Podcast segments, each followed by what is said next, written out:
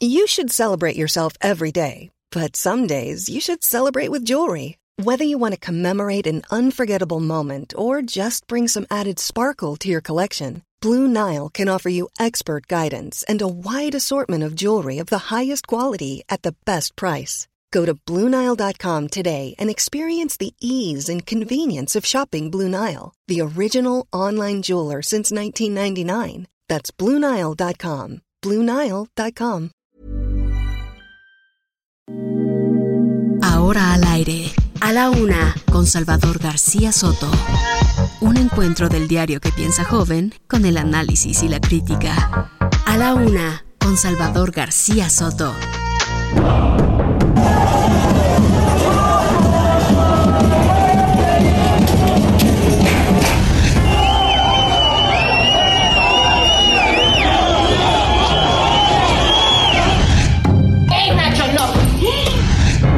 Buenos días a todas y a todos. Como están informados, el señor presidente Fedivo de Comit está afortunadamente bien, sin síntomas graves, son síntomas leves. Si se tienen síntomas, tos, dolor de garganta, ronquera, disponía se llama médicamente, fiebre incluso, hay que pensar en que se tiene una infección respiratoria. Estoy ronco, afónico, pero fíjense qué bien. ¿Dónde están las leyes? ¿Dónde está el abuso de poder que está teniendo mi mamá? 452 días. Si fuera tu mamá, ¿qué harías? ¿Qué harías? ¡Justicia! ¡Libertad para Alejandra!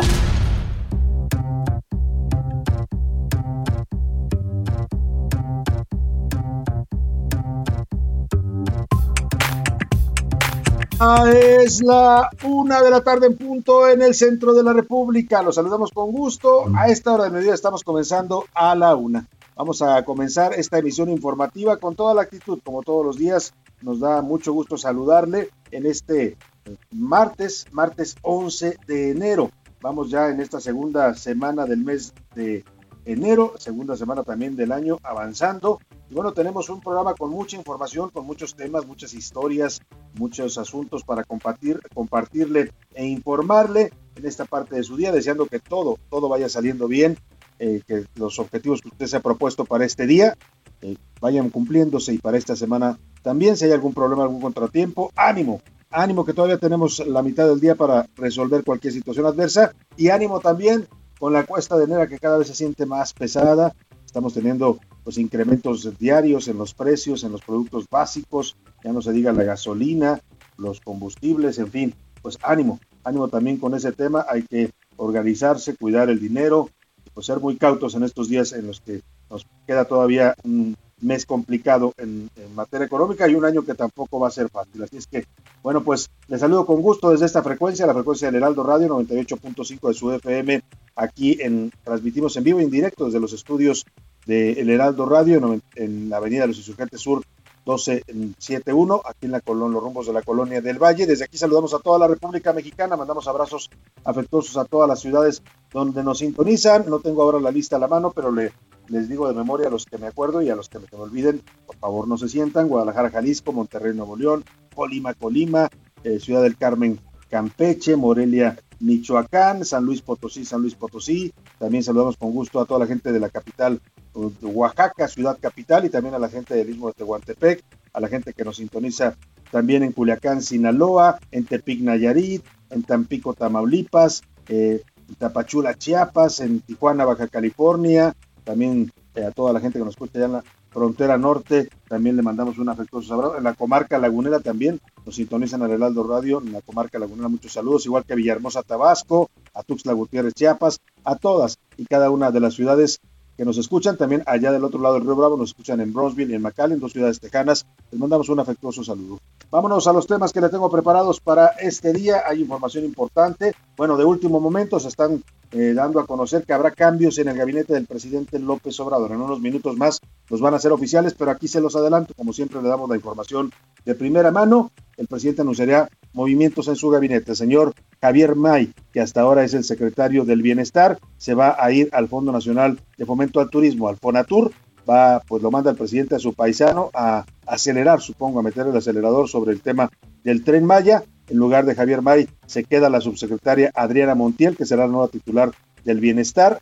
Y el señor Rogelio Jiménez Pons, que hasta ahora había ocupado la dirección del Fonatur, irá a la subsecretaría de Transportes de la Secretaría de Comunicaciones y Transportes. Son los cambios que se están ya a punto de anunciar en Palacio Nacional. No sabemos si lo harán de manera física, si habrá alguien que salga a decirlo o si lo harán a través de un comunicado, pero son movimientos que está haciendo el presidente al inicio del año en su equipo de trabajo. Y hablando del presidente, ayer le informamos, bueno, ayer estábamos con la sospecha de que tenía COVID, ya eh, cuando terminó este programa por la tarde, se hizo la, pues salió el resultado más bien de la prueba que se hizo el presidente y dio positivo a COVID por segunda vez en menos de un año. Hoy, a pesar de su COVID, apareció en la conferencia mañanera a través de un video. La conferencia la estuvo encabezando el secretario de Gobernación, Adán Augusto, pero el presidente pues no se quiere perder ninguna mañanera. Mire, si hay algo que importa en este gobierno, son dos cosas, y se lo digo en ese orden. Primero, la conferencia mañanera, que es el, mecanismo de gobierno por excelencia de este, esta administración,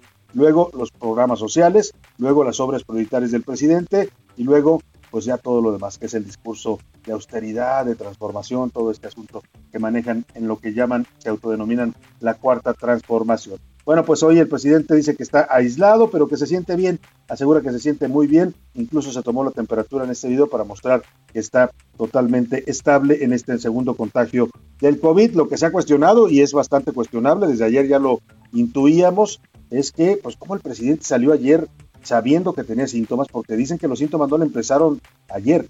Desde el domingo por la tarde comenzó a sentirse mal con síntomas de gripe, de dolor de garganta, aún así, sabiendo que tenía síntomas, sabiendo que él había estado en contacto con una persona que dio positivo a COVID, como fue la, secretaria de Economía Tatiana Cloutier.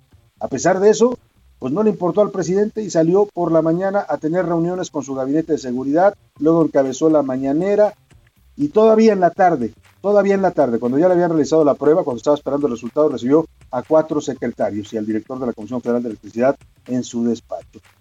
Yo no sé cómo llamarle eso, sí sé, y se lo voy a decir, es irresponsabilidad. El dirigente de un país que no se cuida, eh, pues, y que no cuida a los demás. Imagínese usted, si el presidente no fue capaz de cuidar a sus colaboradores cercanos con los que se reunió ayer sospechando que tenía COVID, una sospecha fundada que podía ser COVID, si no cuida a los periodistas que van a sus mañaneras ahí a hacerle el caldo gordo todas las mañanas y el show de la mañanera, pues, pues a quién va a cuidar entonces. Uno entiende cuando ve al presidente hacer estas cosas irresponsables, poco solidarias, poco humanas, el, salir a tener actividades y tener contacto con otras personas cuando se sospecha que se tiene COVID. Una norma básica, oiga. Nos debemos preocupar, sí, por nosotros, pero también por los demás. Si no respeta eso el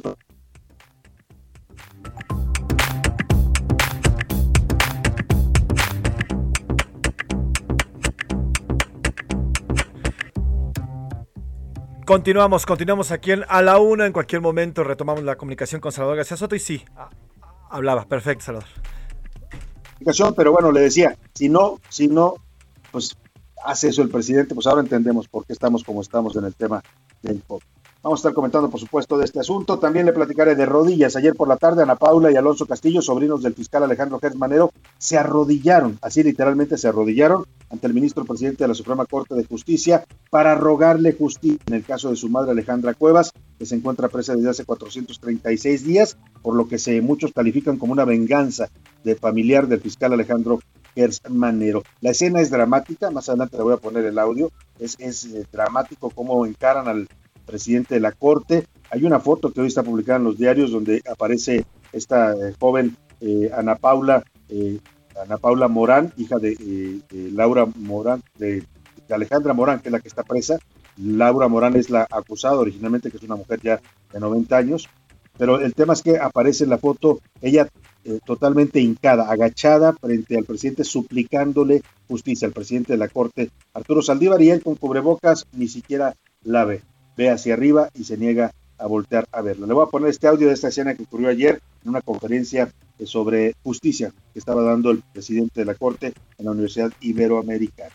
Y abarrotados, vamos a ir a algunos hospitales públicos donde personas hacen largas filas en busca de una prueba de COVID. En algunos casos se mezclan personas enfermas con personas sanas. También le hablaré de la tragedia ocurrida en Nueva York. Ayer en Nueva York al menos 19 personas, entre ellos 8 niños, murieron en un incendio en, la Gran Manzana. Una historia de verdad trágica la que ocurrió en este edificio de departamentos de Nueva York. Y les dan el avión, a usted le cancelaron vuelos este fin de semana. El procurador del consumidor Ricardo Sheffield para saber qué va a hacer la Profeco para apoyar a los usuarios de estas aerolíneas, sobre todo Aeroméxico, que ha estado cancelando vuelos con el argumento de que no tiene pilotos porque se le enfermaron pues más de 50 pilotos de COVID. Además, el propio procurador Sheffield le tocó ser uno de los que pues estuvo cerca del presidente ayer, estuvo reunido con el presidente en la conferencia mañanera, ya dijo que se va a hacer la prueba de COVID. Es lo que corresponde. Todos los que estuvieron en contacto con el presidente cercano tendrán que hacerse una prueba para ver si no son contagiados. En los deportes, nos va a platicar Oscar Mota. Garrita en CU, los Pumas sorprendieron ayer con el estreno en el torneo de clausura, golearon 5 a 0 al Toluca, terminan como líder tras la primera fecha. Además, el mexicano Héctor Cepeda es el nuevo integrante del programa internacional de la NFL para entrenar y buscar un lugar en la mejor liga de fútbol americano del mundo. Vámonos, si le parece, como siempre, a las preguntas del día para que usted participe con nosotros y debata. Debatamos juntos los temas de la agenda pública de este país. Esta es la opinión de hoy. Oigan, le tengo dos preguntas el día de hoy. Dos preguntas, dos temas para eh, platicar, conversar, opinar y debatir. Estamos en la segunda semana de enero y yo le pregunto, ¿cómo vamos sus propósitos este año nuevo? Todos ponemos siempre algo empezando el año. A veces lo hacemos de manera consciente, a veces decimos, este año voy a lograr esto, quiero lograr. A veces es inconsciente, a veces decimos, necesito trabajar en esto para mejorar, necesito mejorar mi puntualidad, necesito hacer ejercicio, necesito controlar mi peso, necesito eh, cuidar más mi salud. Yo creo que esa debiera ser el, propósito para todos en este momento, la salud, ¿eh? La salud primero, eh, cuidarnos, protegernos, sobrevivir a esta pandemia y después pues ya veremos los demás propósitos. Pero le quiero preguntar, ¿cómo va con sus propósitos de este año en esta segunda semana? Le doy tres opciones para que me responda. ¿Voy bien? ¿Trabajo para cumplirlos? ¿No he podido avanzar? ¿Se me complica? ¿O de plano yo no hago propósitos de año nuevo?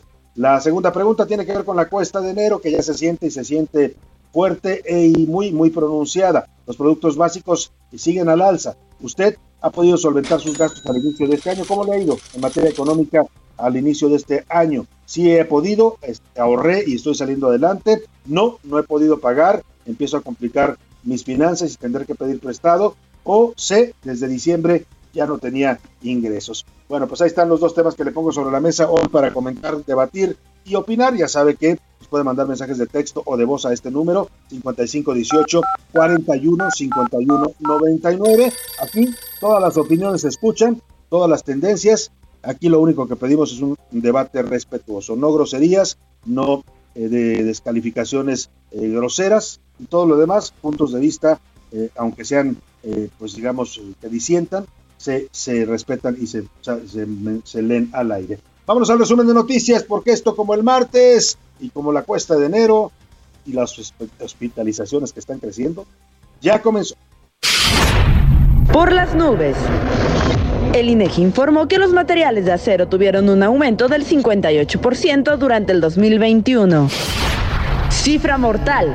La Secretaría de Seguridad Ciudadana dio a conocer que durante el 2021 al menos 27 ciclistas fallecieron en incidentes de tránsito en la Ciudad de México. Floja. La diputada del Congreso de la Ciudad de México por el Partido del Trabajo, Cire Camacho, quien además es coordinadora de su grupo parlamentario, faltó a su trabajo durante prácticamente un mes alegando problemas de salud. Carísima. Restauranteros y tenderos expertos en barbacoa acusaron un aumento de este platillo tradicional de hasta 40%. Restringidos. El gobierno de Italia decretó restricciones para las personas no vacunadas, entre ellas la prohibición de entrar al transporte público, a cafés, gimnasios y otros locales.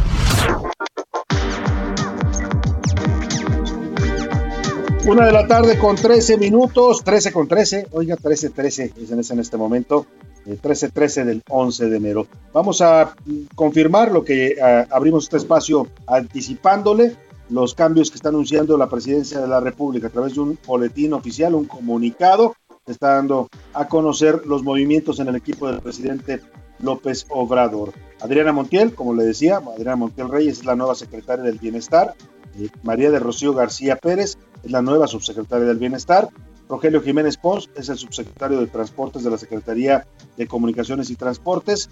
Javier May, que hasta ahora era el secretario de Bienestar, es el nuevo director general del Fondo Nacional de Fomento Turístico, el FONATUR.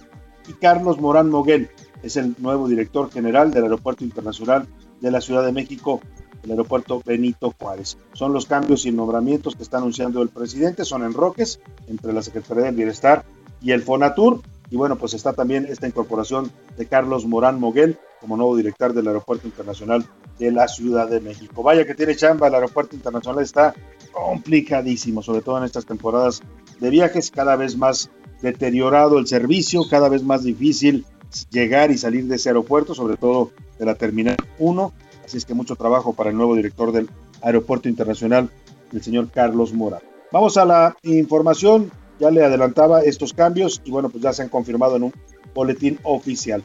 Vamos a otro tema importante, la reunión de embajadores y cónsules. Ayer le informamos que los embajadores y cónsules que nos representan en todo el mundo vinieron a la Ciudad de México para esta 33 reunión nacional de embajadores y cónsules.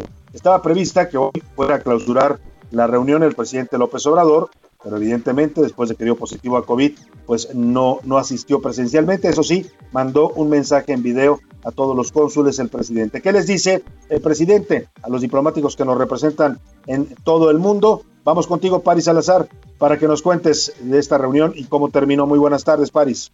Buenas tardes, Salvador, amigos, amigas de Real de México. El presidente Andrés Manuel López Obrador hizo un llamado a las y los embajadores de México a buscar la integración económica de los países de América Latina y el Caribe con respeto a la soberanía de los pueblos y gobiernos. En un videomensaje durante la 33 reunión de embajadores y cónsules, el presidente Andrés Manuel López Obrador dijo que buscarán la integración latinoamericana similar al tratado entre México, Estados Unidos y Canadá, el TEMEC, y a la Unión Europea. Vamos a escuchar al presidente López Obrador. Ustedes, cónsules y embajadores, mujeres y hombres, hacen realidad los principios normativos de, de nuestra política internacional establecidos en el artículo 89 de la Constitución.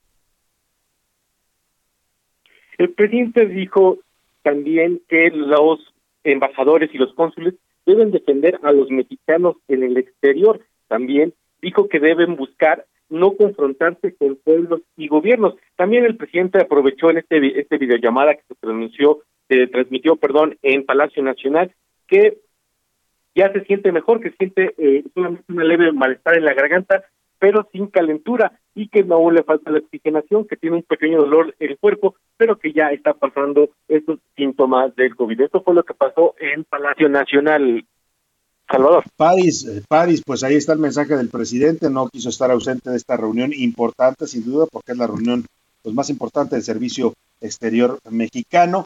Eh, pero me parece que el presidente está muy optimista. Digo, qué bueno que se sienta bien y qué bueno que tenga buen ánimo. Siempre cuando uno está enfermo, la mitad de curarse, la mitad del tratamiento es su ánimo. Si usted está de buen ánimo y le echa ganas, va a salir adelante. Y seguro el presidente va a salir adelante.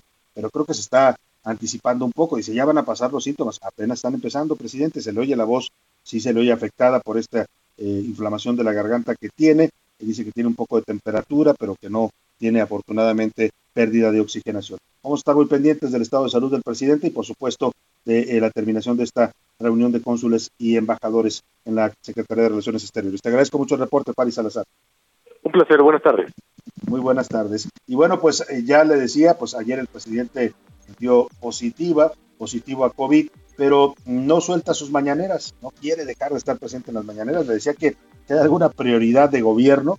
Muchos dicen incluso que el presidente gobierna este país a través de sus conferencias mañaneras. ¿eh? Ahí es donde dicta pues las líneas políticas, ahí es donde da los coscorrones a sus colaboradores, ahí es donde ataca a la oposición, ahí es donde define cuál va a ser la estrategia de su gobierno. Es, eh, un ejercicio de gobierno. Muchos dicen, es un ejercicio de información al pueblo. No, yo creo que hace rato dejó de ser un tema de información, es un tema mucho más político, más de propaganda, que le funciona y funciona muy bien. Ahí están las encuestas que siguen dando López Obrador. Alta aprobación, Muchos expertos dicen que esto se debe en buena parte a su presencia en las mañaneras, a que sigue hablando todos los días, todos los días, todos los días acapara la agenda pública, dicta los temas que se mueven en la agenda pública. Y bueno, pues esa es la estrategia del presidente que sigue funcionando, a pesar de que a muchos ya les choca la mañanera, ¿eh? muchos no quieren ni siquiera escucharlo al presidente en sus eh, discursos y mm, divagaciones, a veces ya que hacen la mañanera, a veces se va como a otro mundo, empieza a hablar y hablar y hablar y hablar y, y termina este, divagando. Bueno, pero eso es, a él le funciona. Hoy estuvo presente en video. Dijo que estaba ronco y afónico, lo mismo que ya escuchamos que le dijo a los cónsules, pero que estaba bien. Ahí en la mañanera, delante de todos, se tomó la temperatura y mostró el termómetro con 36.1 y su oxigenación también se la tomó con 96 de oxigenación. Descartó que vaya a necesitar hospitalización. Por eso yo decía, no adelantemos vísperas, presidente. Hasta ahora no requiere hospitalización. Qué bueno que así sea, pero no hay que andar pues a veces con esto pasa como que no tampoco hay que ser muy soberbio, ¿no? Ah, yo estoy muy bien, yo a mí no me va a pasar nada, cuidado, porque el COVID es el COVID. Aunque el presidente lo considere un COVIDcito, así lo llamó a la variante Omicron, el COVIDcito, pues ese COVIDcito puede eh, ser impredecible y lo ha demostrado con muchos seres humanos y muchos mexicanos que han muerto en esta pandemia. Y bueno, eh, ayer, eh, pues después de que se diera a conocer el contagio del presidente, pues se manejaron eh, por supuesto, reacciones. Muchos empezaron a, eh, a, desearle al presidente pronta recuperación, inclusive sus opositores. Eh, por ahí Felipe Calderón, Vicente Fox mandaron tweets diciendo que se recupere el pronto el presidente. Hubo un deseo de recuperación que llamó mucho la atención, que fue el de Lili Telles, que decía, le deseo al presidente pronta recuperación, seguro se va a recuperar pronto, porque va a ser atendido con, pues, con, con, con atención de primera pues la atención de cuarta, pues esa que quede para los mexicanos, ¿no? Y el tweet de Lili Telles estalló en las redes sociales. Muchos desearon, eh, por supuesto, Mario Delgado, el líder de Morena, diciendo que el presidente recupere. Hugo López Gatel casi le besó los pies al presidente diciendo, querido presidente, deseamos que pronto se recupere usted la guía, el faro que nos une y vamos a salir adelante. Bájele un poquito, señor López Gatel, pero bueno, los deseos de recuperación se agradecen, siempre son buenos cuando uno está enfermo. También en su cuenta de Twitter ayer, después de dar positivo a COVID, y después de que anduvo por ahí esparciendo el virus, en estas reuniones que tuvo con sus colaboradores en la conferencia mañanera, a sabiendas, a sabiendas ya de que podía estar contagiado y de que tenía síntomas, escribió en su cuenta de Twitter López Obrador. Informa a ustedes que estoy contagiado de COVID-19, aunque los síntomas son leves, permaneceré en aislamiento y solo realizaré trabajo de oficina y me comunicaré de manera virtual hasta salir adelante. También dijo que el secretario de Gobernación se haría cargo de las conferencias de prensa y otros actos de gobierno. Ánimo, dijo el presidente con el afecto de siempre. Y bueno, ya le informaba que algunos de los que estuvieron ayer con el presidente pues han comenzado a hacerse pruebas porque vio a varias personas en la reunión de gabinete de seguridad, después en la mañanera pues también interactuó con muchas personas de sus colaboradores y luego por la tarde, ya sabiendo que se había hecho prueba y que podía ser COVID, el presidente todavía recibió a cuatro o cinco secretarios de Estado. Javier Maíz del Bienestar, eh, Roberto Salcedo de la Función Pública, Adán Augusto López de Gobernación, eh, son los que estuvieron en contacto con el presidente, se los estoy mencionando, y Víctor Villalobos de Agricultura, también estuvo el director de la CPE, Manuel Barlet. Iba a decir una cosa, pero no, no la digo mejor. Diego Prieto, director del INA, también estuvo en contacto, igual que la subsecretaria del Bienestar, Adriana Montiel, el empresario Daniel Chávez y el secretario particular del presidente Alejandro Esquer. Supongo que todos ya se hicieron la prueba, espero que lo hagan, ¿no? A menos que sean como su jefe, el presidente, y digan, no, no tengo síntomas, ¿para qué me hago la prueba?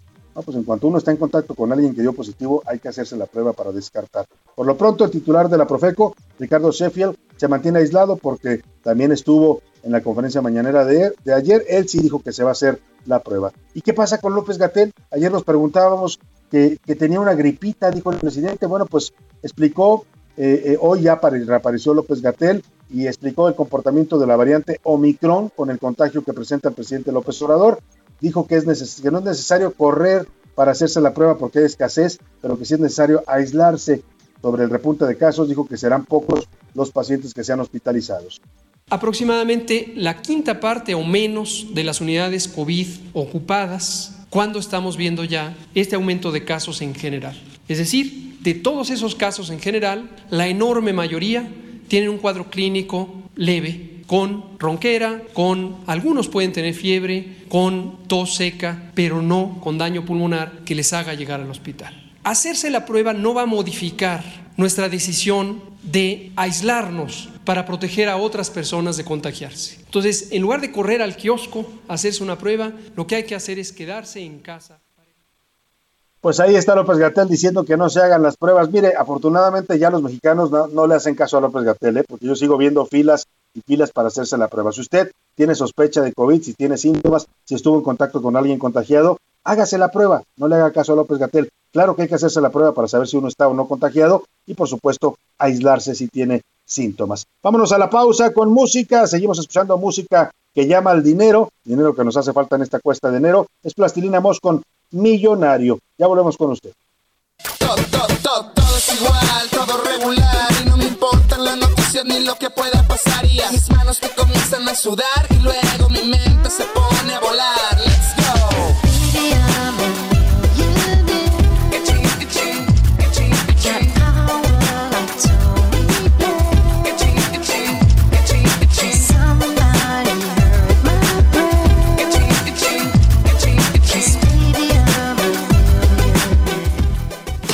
Escuchas a la una con Salvador García Soto. En un momento regresamos.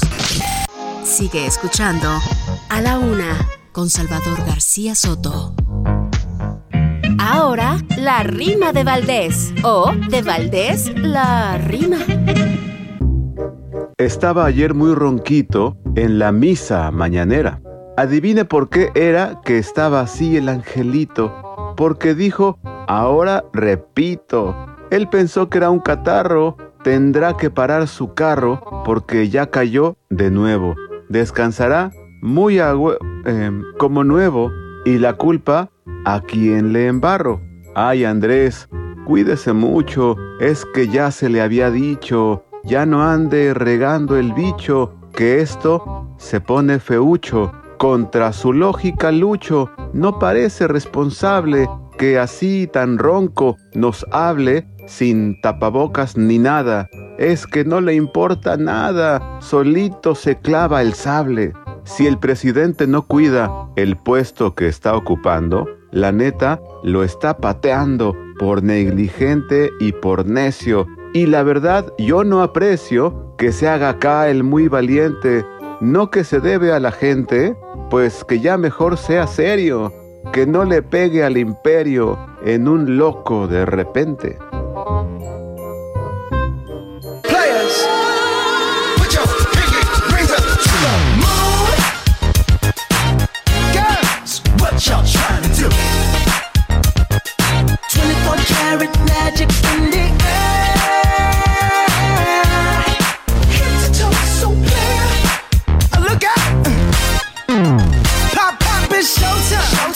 Showtime, showtime, showtime. Guess who's back again? Oh, they don't know. Gone time. Oh, they don't know. Gone time. I bet they know as soon as we walk in. Showed up. I'm wearing Cuban links. Yeah. Designer mix. Yeah. Inglewood's finest shoes. Whoop, whoop. Don't look too hard, might hurt yourself. Known to give the color red the blues. Woo, shit. Con qué buen ritmo estamos regresando de la pausa. 13 con 31 y es el señor Bruno Mars, 24K Magic. 24, 24K Magic, magia de 24 quilates, nos canta este joven, divertida canción con la que Bruno se mofa de la ostentosidad, la ostentosidad de los que tienen dinero en exceso. Algunos lo consideran uno de los sucesores dignos de Michael Jackson. Hay un debate ahí sobre quién es el mejor que puede sustituir a Michael Jackson como rey del pop, pero por lo pronto disfrute este ritmo del señor Bruno Mars. I'm a dangerous man with some money in my pocket. Keep up. So many pretty girls around me and they're waking up the rocket. Keep up. Why you mad? Fix your face. Ain't my fault they all be jacking. Keep up. Players only. Come on, put your pinky rings up. A la una con Salvador García Soto. Oiga, y seguimos hablando del contagio del presidente porque fueron muchas personas las que estuvieron en contacto, demasiadas las que estuvieron en contacto con el presidente, demasiadas porque, híjole, yo vuelvo a repetir, me parece, me, cuesta mucho trabajo entender cómo el presidente de un país, el hombre que es el responsable de dirigir los destinos de una nación, no tiene los cuidados necesarios, no sigue las recomendaciones que su, propios, su propio gobierno está haciendo. Usted escuchaba a López Gatel decir, cuando tenga síntomas, ni se haga la prueba, aíslese. Bueno, pues el presidente tuvo síntomas, los tuvo desde el domingo por la noche, no se aisló, salió a tener actividades, estuvo en contacto con personas y puso en riesgo a todas esas personas.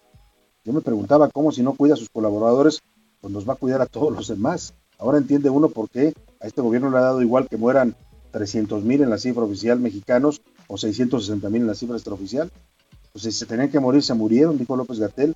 Es un poco, explica esta, actitud del presidente, esa situación. Mire, otro de los que estuvo en contacto con él ayer fue Adán Augusto López, el secretario de, Gobernación, en la reunión de seguridad que realizan cada mañana. Dijo que el gabinete del presidente está pendiente de la sintomatología por el contagio del presidente aseguro que se toman las medidas sanitarias en las reuniones. Pues mire, más que la sintomatología, habría que hacerle la prueba a todos los que estuvieron en contacto con el presidente. Esto dijo el secretario de Gobernación se toman medidas sanitarias eh, eh, preventivas, hay sana distancia, normalmente el uso de cubrebocas, desde luego que estamos todos monitoreándonos permanentemente, algunos hemos podido hacernos alguna prueba, otros no la hemos hecho porque no tenemos eh, o no hemos padecido de ningún síntoma que pudiese indicar que fuese COVID.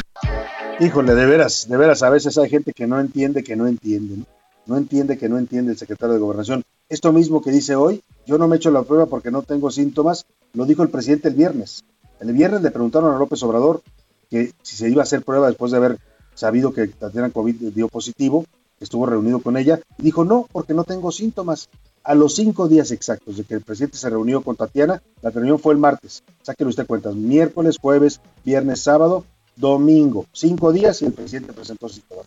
A la hora de Gobernación se va a esperar a que tenga síntomas en cinco días y entonces a lo mejor ya contagió a varios más. Híjole, yo insisto, de verdad, si las autoridades no son capaces de seguir las normas que ellos mismos dictan, ¿qué nos espera al resto de los mexicanos? La esposa del presidente, Beatriz Gutiérrez Müller, informó en su cuenta de Twitter que ella y su hijo, Jesús Ernesto, están bien, que están aislados, que se aislaron por precaución, pero que no tienen ningún tipo de síntoma. Dice ella, la, la señora Beatriz Gutiérrez Müller, afirma con mucha contundencia que pues escucha a las autoridades sanitarias y que por ello tiene la certeza de que la variante Omicron se presenta casi como una gripe común.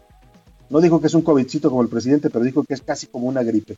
Bueno, depende, depende, señora Beatriz Gutiérrez Müller. Depende de cada persona, ¿eh? He sabido personas a las que Omicron sí las ha tumbado, otros les da más leve. Así es que no hay que afirmar y no hay que venderle a la gente pues ideas falsas de que Omicron no pasa nada, es una gripita. Claro que no, es COVID, se llama COVID, es una variante de COVID y si usted está vacunado puede darle con menor fuerza, pero de que le va a pegar, le va a pegar. Bueno, nos pide que no caigamos en pánico la señora Beatriz Gutiérrez Müller. Mire, esta es la segunda vez que se contagia el presidente y viendo cómo actuó el presidente, la primera vez que tuvo el, primer contagio eh, el año pasado, se nos desapareció por más de una semana. No sabíamos qué hacía el presidente, si estaba bien, si estaba mal. Eh, el, el 4 de enero se contagió del año pasado eh, hubo especulaciones, perdóname, 24 de enero, hubo especulaciones de incluso ante la ausencia del presidente que se desapareció totalmente del mapa, pues de qué estaba pasando, de si el presidente estaba bien o estaba mal. Olga Sánchez Cordero, que entonces es la secretaria de Gobernación y estaba dando las conferencias, pues no atinaba a decir más que el presidente está bien, el presidente está bien, se está recuperando, el presidente está bien, pero como no había un reporte médico, no veíamos al presidente, empezaron a especular si el presidente estaba muy mal, si iba a ser intubado, si iba, cosa que fue falsa al final, afortunadamente. En este segundo contagio, pues queda esta mancha, ¿no? Una mancha va a ser difícil de borrar, sabiendo que el presidente con síntomas y a, conciencia y, sabiendo también que había tenido contacto con una persona positiva de COVID, no se aisló y esperó pues hasta que le dieron el resultado de su prueba, habiendo estado en contacto con muchas personas a las que pudo haber contagiado. Eh, en todo caso, refleja lo que ha sido el presidente López Obrador y su gobierno ante esta pandemia. Eh, Milka Ramírez nos hizo una recopilación de algunas de las frases, la mayoría de ellas desafortunadas, de López Obrador sobre la pandemia de COVID, que ha matado ya a más de 300 mil mexicanos o a más de 660 mil, según la cifra en la que usted quiera que. Yo creo que es gripe. El presidente López Obrador nuevamente dio positivo a COVID-19. Durante su mañanera de este lunes, el mandatario dijo tener síntomas de gripe. Sin embargo, eso no fue suficiente para cancelar su rueda de prensa o mandar a un representante. Asistió él mismo, ronco, y exponiendo a los demás. De acuerdo con la columna Serpientes y Escaleras del periodista Salvador García Soto, López Obrador habría tenido síntomas desde el domingo pasado, cinco días después de haber estado con la secretaria de Economía, Tatiana Cloutier, quien también resultó positiva. Situación que no le generó problema al presidente, ya que el viernes pasado dijo que no se haría una prueba de COVID-19. Y es que desde el inicio de la pandemia, el mandatario ha demostrado su poco interés e incluso su desdén por la enfermedad. Miren, aquí hay otro detente. Detente, enemigo, que el corazón de Jesús está conmigo. E incluso llegó a decir que no mentir y no robar ayudan a que uno no se contagie del virus. Estar bien con nuestra conciencia, no mentir, no robar, no traicionar. Eso ayuda mucho para que no dé el coronavirus. ¿Será que el presidente López Obrador no siguió sus propios consejos? Para a la una con Salvador García Soto, Milka Ramírez. Bueno, este, esta, esta frase del presidente más o menos va en línea con un documento que está circulando, eh, eh, le llaman, lo emitió el gobierno de la República. Ayer le comentábamos, hay, hubo mucha polémica por un spot que emitió el gobierno federal, eh, un spot, pues, híjole, yo no sé si usted lo ha visto, si no, por ahí véalo. Está raro el spot porque salen unas botargas, una botarga que es como el COVID, ¿no? Es como, una, como el COVID, y anda sacando la de COVID. Para con- contrarrestar al COVID, aparecen unas verduras, unas frutas, también de botargas, y un amaranto. Y dicen que con eso, si nos alimentamos bien, vamos a evitar el COVID. Mire, no es que no sea cierto. Alimentarse bien es una condición para tener salud en general y nos puede ayudar a enfrentar el COVID. Pero no es con alimentación solamente como vamos a evitar que nos contagiemos del COVID. Eso pare- esa idea eh, un poco errónea o manipulada pretende vender este spot del gobierno, que además está bastante, eh, mire, entre Odisea Burbujas y, Plaza Sésamo, ¿eh? pero, pero en chat, pues, para que me entiendan. Y, el tema es que no solo, no solo ese spot, a ver si podemos poner un poquito del spot, tenemos el audio de ese spot, vamos a escuchar un poquito de este spot se lo voy a compartir también en la cuenta de Twitter para que usted lo vea, ha causado mucha polémica y revuelo, pues eh, por la información que da y por el tono que maneja.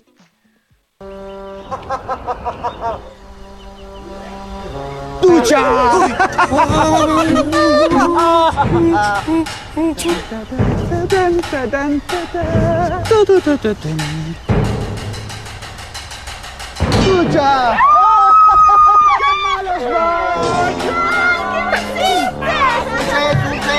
Con cuidado para que estén bien gorditos. ¿Me podría dar a mí unas gomitas? Sí, cómo no. Ahí anda el COVID, es ese que grita tucha y mientras le da un zape a la gente. Ayer incluso con este comercial del gobierno de la República, con este spot, hici- hicieron un meme por ahí, Van Pipe hizo un meme en donde está López Obrador dando su conferencia y se le aparece por atrás este coronavirus, esta botarga, y le dice ¡Ucha! y le pegan la cabeza contagiándolo de COVID. Bueno, pues ahí está el tema del spot del gobierno. Por lo pronto, más de, más de COVID-19. Desde mañana pondrá dosis de refuerzo a los maestros en el Estado de México. Será para quienes recibieron ya la vacuna de Cancino en mayo pasado en 10 regiones de ese estado. Precisamente hoy en la conferencia mañanera, eh, la titular de la CEP, Delfina Gómez, dio a conocer requisitos para que los trabajadores de la educación reciban esta dosis de refuerzo. Dijo que habrá mesas especiales para los que vayan a recibir la primera inyección. En el caso de Baja California y Colima, ya se vacunó el día 8 y 9 de, enero. Estado de México inició con tres municipios, eh, los restantes van a ser a partir del día de mañana. Campeche vacunará el 15, 16, 22 y 23 de enero. Veracruz, Quintana Roo, Guerrero y Tamaulipas eh, vacunará a partir del 17 de enero. Y los demás estados vacunarán del 12 al 16 de enero.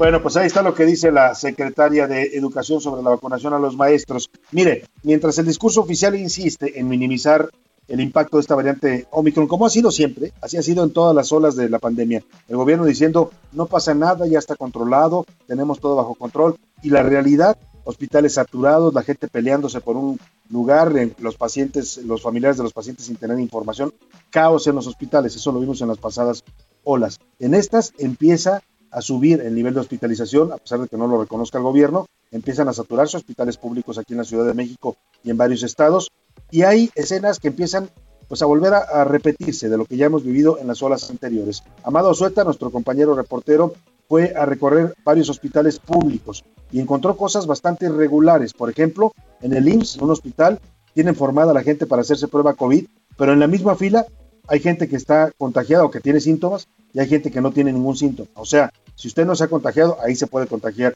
en la fila del IMSS. Eh, eh, todo un caos el que se está viviendo en este momento en estos hospitales que recorrió nuestro compañero Amado Azueta. Vamos contigo, Amado, cuéntanos lo que encontraste en tu recorrido por los hospitales del Seguro Social. Buenas tardes. Hola, ¿qué tal Salvador? Buenas tardes, saludos a todos. Largas filas con personas preocupadas por saber si tienen o no el virus del COVID-19. Otras enfermas y otras más con temor a infectarse fue la constante a las afueras de farmacias, clínicas privadas y públicas de la Ciudad de México.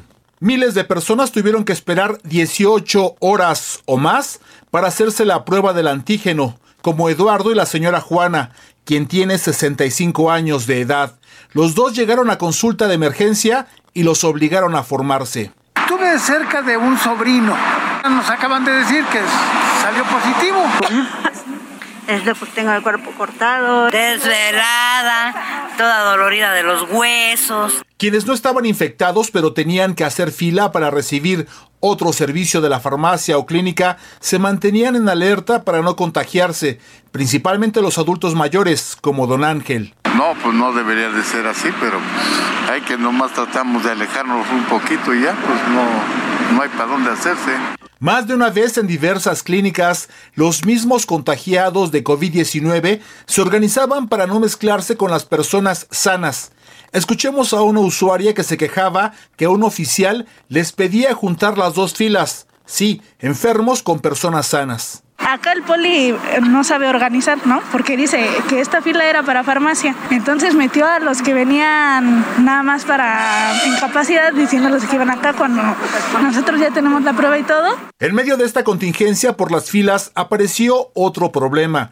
Quienes recibieron el diagnóstico positivo de coronavirus se veían obligados a regresar, pero ahora por su constancia de incapacidad laboral. Escuchemos. Que la credencial, que venga mañana y así nos traen vuelta y vuelta. Desde ¿Cuántos días lleva dando vueltas usted? Desde el día jueves y hasta ¿Qué le dicen todos estos días? Pues que me forme, que me los entregan mañana y así me traen. ¿Cuántas faltas lleva ya? Pues ahorita ya con hoy serían cuatro. Al final se cierra un círculo vicioso del que ningún trabajador parece salir. No pueden trabajar por tener COVID-19, pero tampoco pueden faltar porque no tienen la constancia de incapacidad laboral. En mi trabajo me dicen ya no puedes trabajar con síntomas y ahorita nos dicen que ya no hay fichas y que ya le hagamos como queramos, que no hay recursos. Y mientras tanto, otros problemas se van sumando en algunas clínicas. Por ejemplo, en algunas les piden la credencial de lector. Nos están pidiendo una fotocopia obligatoria del- de la credencial de lector para que nos puedan este, dar acceso a la ficha. Entonces, este, no se me hace justo. Porque qué no- ficha le tocó? no, Nos tocó la 95. Para la una con Salvador García Soto, Amado Azueta. Bueno, pues ahí está lo que se encontró Amado Azueta, esta irresponsabilidad de las autoridades del IMSS de mezclar a personas sanas con personas que ya tienen síntomas que pueden estar enfermas. Y la otra, pues esta queja de los trabajadores de que pues no les están respetando la incapacidad por COVID y muchos patrones están exigiendo eh, el documento del IMSS que avale que efectivamente tienen COVID. Ante esto, el director del IMSS, Zoé Robledo, anunció el relanzamiento del permiso COVID 3.0, así se denomina el trámite si usted tiene COVID y necesita un permiso para una incapacidad para justificarlo ante su empleador, puede realizar el trámite en línea, dando oportunidad a los trabajadores de solicitar una incapacidad temporal por el concepto de contagio. Así se pretende ayudar, dijo el director del IMSS, a la población a que elimine la necesidad de ir a una oficina del IMSS y saturar los servicios médicos. Si usted quiere solicitar un permiso por COVID, si está enfermo y no se lo han, eh, se lo están exigiendo en su trabajo, entre a la página del IMSS, www.ims.gov.mx, eh, diagonal COVID-19, eh, diagonal permiso. Ahora le voy a compartir en la cuenta de Twitter este link para que usted lo tenga y lo pueda eh, abrir desde la aplicación IMSS Digital. Da clic en ingresar a permiso COVID. Así lo anunció este permiso COVID 3.0 el director del IMSS. Al arrancar ese 2022 y con el reciente aumento de contagios y el riesgo que significa la variante Omicron, quiero anunciar el relanzamiento de lo que hemos llamado permiso COVID 3.0, un trámite en línea mucho más flexible, ya no sujeto al semáforo epidemiológico y sin la necesidad de visitar los servicios médicos del IMSS. La duración de este permiso COVID para quienes lo solicitan es de hasta por siete días para derechohabientes con síntomas y de cinco días para las personas asintomáticas que cuentan con positiva. ¿Cómo hay que tramitarlo? Primero, ingresando a la página ims.gov.mx diagonal COVID-19 diagonal. Ahora le estoy compartiendo en mi cuenta de Twitter, arroba S. García Soto, el link para que usted pueda eh, accesar o lo copie para que cuando se llega a necesitarlo, sabe de alguien que está necesitando, ya no tiene que ir a una oficina del IMSS, a una clínica a pedir su incapacidad, lo puede hacer en línea si es incapacidad por COVID. Vámonos a otro tema rápidamente. En los últimos días se han cancelado, escuche usted, 260 vuelos de Aeroméxico en los últimos cuatro días entre el 6 y el 10 de enero. Esto por contagios de la tripulación de esa aerolínea. Esto provocó caos y largas filas en el Aeropuerto Internacional de la Ciudad de México. Hay, por supuesto, quejas de usuarios a los que las aerolíneas no les han respondido en estas cancelaciones. Y para hablar de este tema, hago contacto con Ricardo Sheffield, él es Procurador Federal del Consumidor. ¿Cómo está, don Ricardo? Muy buenas tardes, gusto saludarlo. Buenas tardes, Salvador, un gusto estar contigo. Oiga, eh, pues, ah, vamos a hablar de este tema de las aerolíneas, pero comentaba usted por la mañana que pues, se va a hacer una prueba que se ha aislado por el contacto que tuvo ayer con el presidente López Obrador.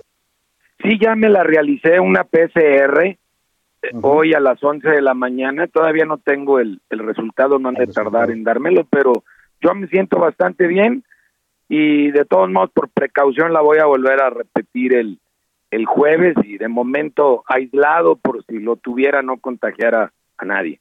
Me parece muy bien. Pues deseo que todo salga bien, procurador. Y ahora sí, vámonos al tema de, eh, de Aeroméxico. ¿Qué está haciendo la Profeco para apoyar a estos usuarios que se han visto afectados por estas cancelaciones? Ya a este momento estamos hablando, como mencionabas, de 276 vuelos cancelados por Aeroméxico.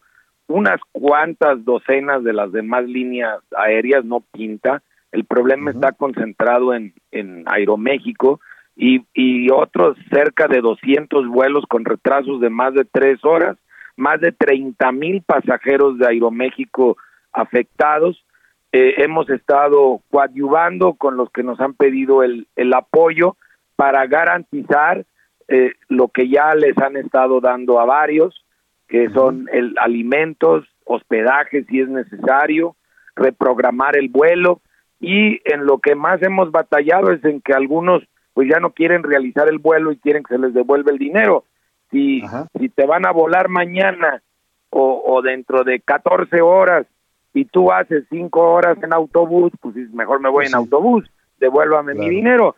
Y eso es lo que hemos batallado un poquito más, pero también están saliendo porque es un derecho del, del consumidor. Van 38 conciliaciones de este tipo. Hemos eh, procesado 22 quejas formales son pocas para la gran cantidad de pasajeros, 30 mil. Eh, Eso habla de que pues, la mayoría ha encontrado solución eh, directamente con Aeroméxico, que afortunadamente está modificando su sistema de operación y está empezándose a regularizar paulatinamente. La crisis más fuerte fue el viernes y sábado pasado. Sí, el fin de semana. Es importante, procurador, repetirle a la gente, sobre todo a los que usan estas aerolíneas, eh, pues que tienen derechos, porque mucha gente no lo sabe. Eh, la ley en México ya protege a los usuarios en caso de retrasos y cancelaciones de vuelos, eh, y esto que usted nos estaba mencionando, pues es necesario reivindicar esos derechos ante esta situación que se ha vivido. Y, y además que sepan que lo pueden resolver sin acudir físicamente a una oficina de Profeco ni buscar un funcionario ahí en el aeropuerto. Marquen por teléfono al 55 55 68 87 22 es el teléfono del consumidor, estamos atentos, tenemos funcionarios que también hablan inglés para atender a los extranjeros que resulten afectados y eh, estamos logrando, gracias a, la buena comunicación con Aeroméxico, una solución oportuna para los pasajeros y no es necesario, reitero, que, que estén haciendo filas ni buscando a nadie. Todas las líneas aéreas en México, extranjeras y nacionales, tienen firmado convenio con Profeco para atender vía telefónica por el servicio de Concilia Express cualquier controversia en sus viajes. Eh, procurador, aprovechando que lo tenemos en la línea, estamos arrancando el, el, año 2022, la famosa cuesta de enero. Vemos muchos aumentos, procurador. El limón a 80 pesos el kilo, la gasolina no se diga. Bueno, la gente se queja a veces de que los aumentos parecen no tener ningún tipo de control. Sí, sí hay aumentos, eh, Salvador pero también hay decrementos. El limón efectivamente está muy alto el precio en este momento, pero el aguacate está a 20 pesos el kilo. Y el aguacate también es un elemento importante, además una fruta muy saludable dentro de la dieta de los mexicanos y parte de muchos platillos. Entonces, hay unos productos que han subido, algunos sus aumentos son estacionales, como es el caso del pollo y el huevo, que siempre en invierno sube el precio y vuelve a bajar a finales de abril. Y hay otros productos esos son aumentos estacionales, y hay otros productos que han bajado, el jitomate saladet bajó esta semana, como también te menciono el, el, el aguacate, el chile serrano está baratísimo ahorita. Entonces hay opciones económicas, hay que buscarlas. Hay que buscarle, nos dice como consumidores. Por eso la Hay que buscarle publicación los que hacemos cada semana del, de quiénes tienen el precio de los 21 productos básicos, aparte de otros cientos de productos que monitoreamos semana con semana, lo que hay que Claro. salir es informados para no dejarnos Claro. engañar, porque ese cuento de que no, no, es que hay mucha inflación, por eso ya subí al doble el precio de lo que estoy vendiendo. No, hombre, manden al proveedor al diablo. Proveedores sobran, que no abusen, que siempre y cuando salgamos informados como consumidores. Claro, eso es lo importante como consumidores, estar informados y buscar las mejores opciones y los mejores precios. Le agradezco, procurador Ricardo Sheffield, que todo salga bien con su prueba. Muchas gracias, Salvador. Te mando un fuerte abrazo. Seguimos atentos. Igualmente. Seguimos atentos. Vamos a la pausa con música. Es Amandi Titita y nos canta Tu Bling Bling. Por mi ventana la estrella entró, me habló de tu brillo que era como un sol y de inmediato fui a comprobar que eres la joya más real. Escuchas A la Una con Salvador García Soto. En un momento regresamos. Ya estamos de vuelta con A la Una con Salvador García Soto.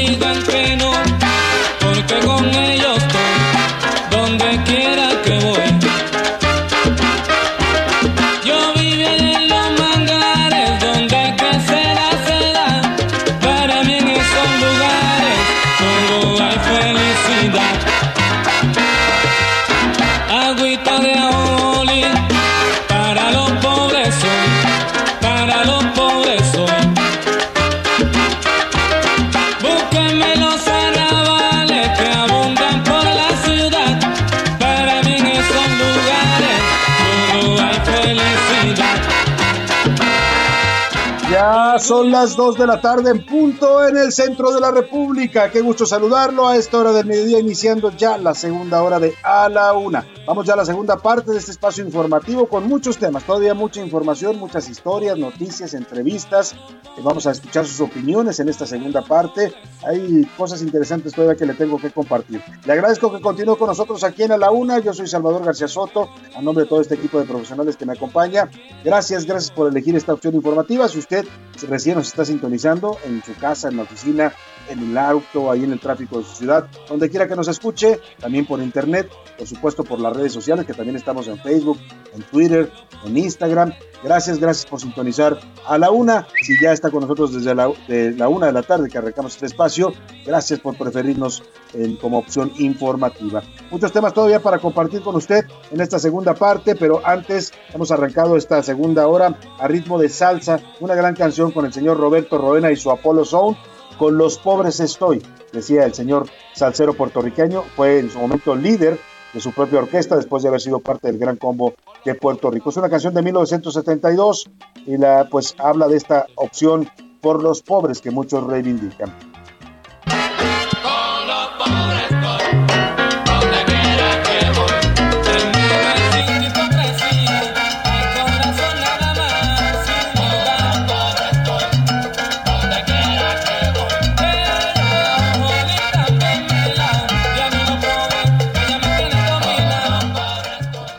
Buen ritmo tenía el señor Roberto Roena y su Apollo Sound. Vámonos a los temas que le tengo preparados en esta segunda parte, saludando por supuesto a toda la República Mexicana que sintoniza el Heraldo Radio en esta transmisión que llega pues desde Tijuana hasta Tapachula, Chiapas, atravesando la mayor parte de los estados de la República. Les mandamos abrazos afectuosos a todas las frecuencias del Heraldo Radio, desde aquí, desde la Ciudad de México, con un, un eh, martes eh, templadito, amaneció nublado, amaneció frío el día, ahorita a mediodía ya está saliendo el sol y se siente un poquito de calorcito, aún así la temperatura todavía es eh, 15 grados centígrados, todavía es baja para esta hora del mediodía, eh, mm, la máxima pronosticada es para el 17, 17 grados, o sea, va a ser un día fresco a pesar de que hay, hay un poco de sol, así es que abríguese bien, cuídese, ya lo sabe, hay que reforzar el sistema inmunológico en estas temporadas, hay que consumir mucha vitamina C, eh, frutas que la contengan, eh, si usted puede tomar la vitamina también, eh, pues eh, comprar la vitamina y tomarla, este,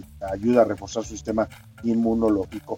Le decía, según más temas que le tengo preparados, detalles, le voy a contar detalles, una, la historia de este incendio que ha sido uno de los más trágicos en la época reciente de la ciudad de Nueva York. Y mire que Nueva York tiene toda una historia de incendios, es una ciudad que se incendió en varias ocasiones a lo largo de su historia.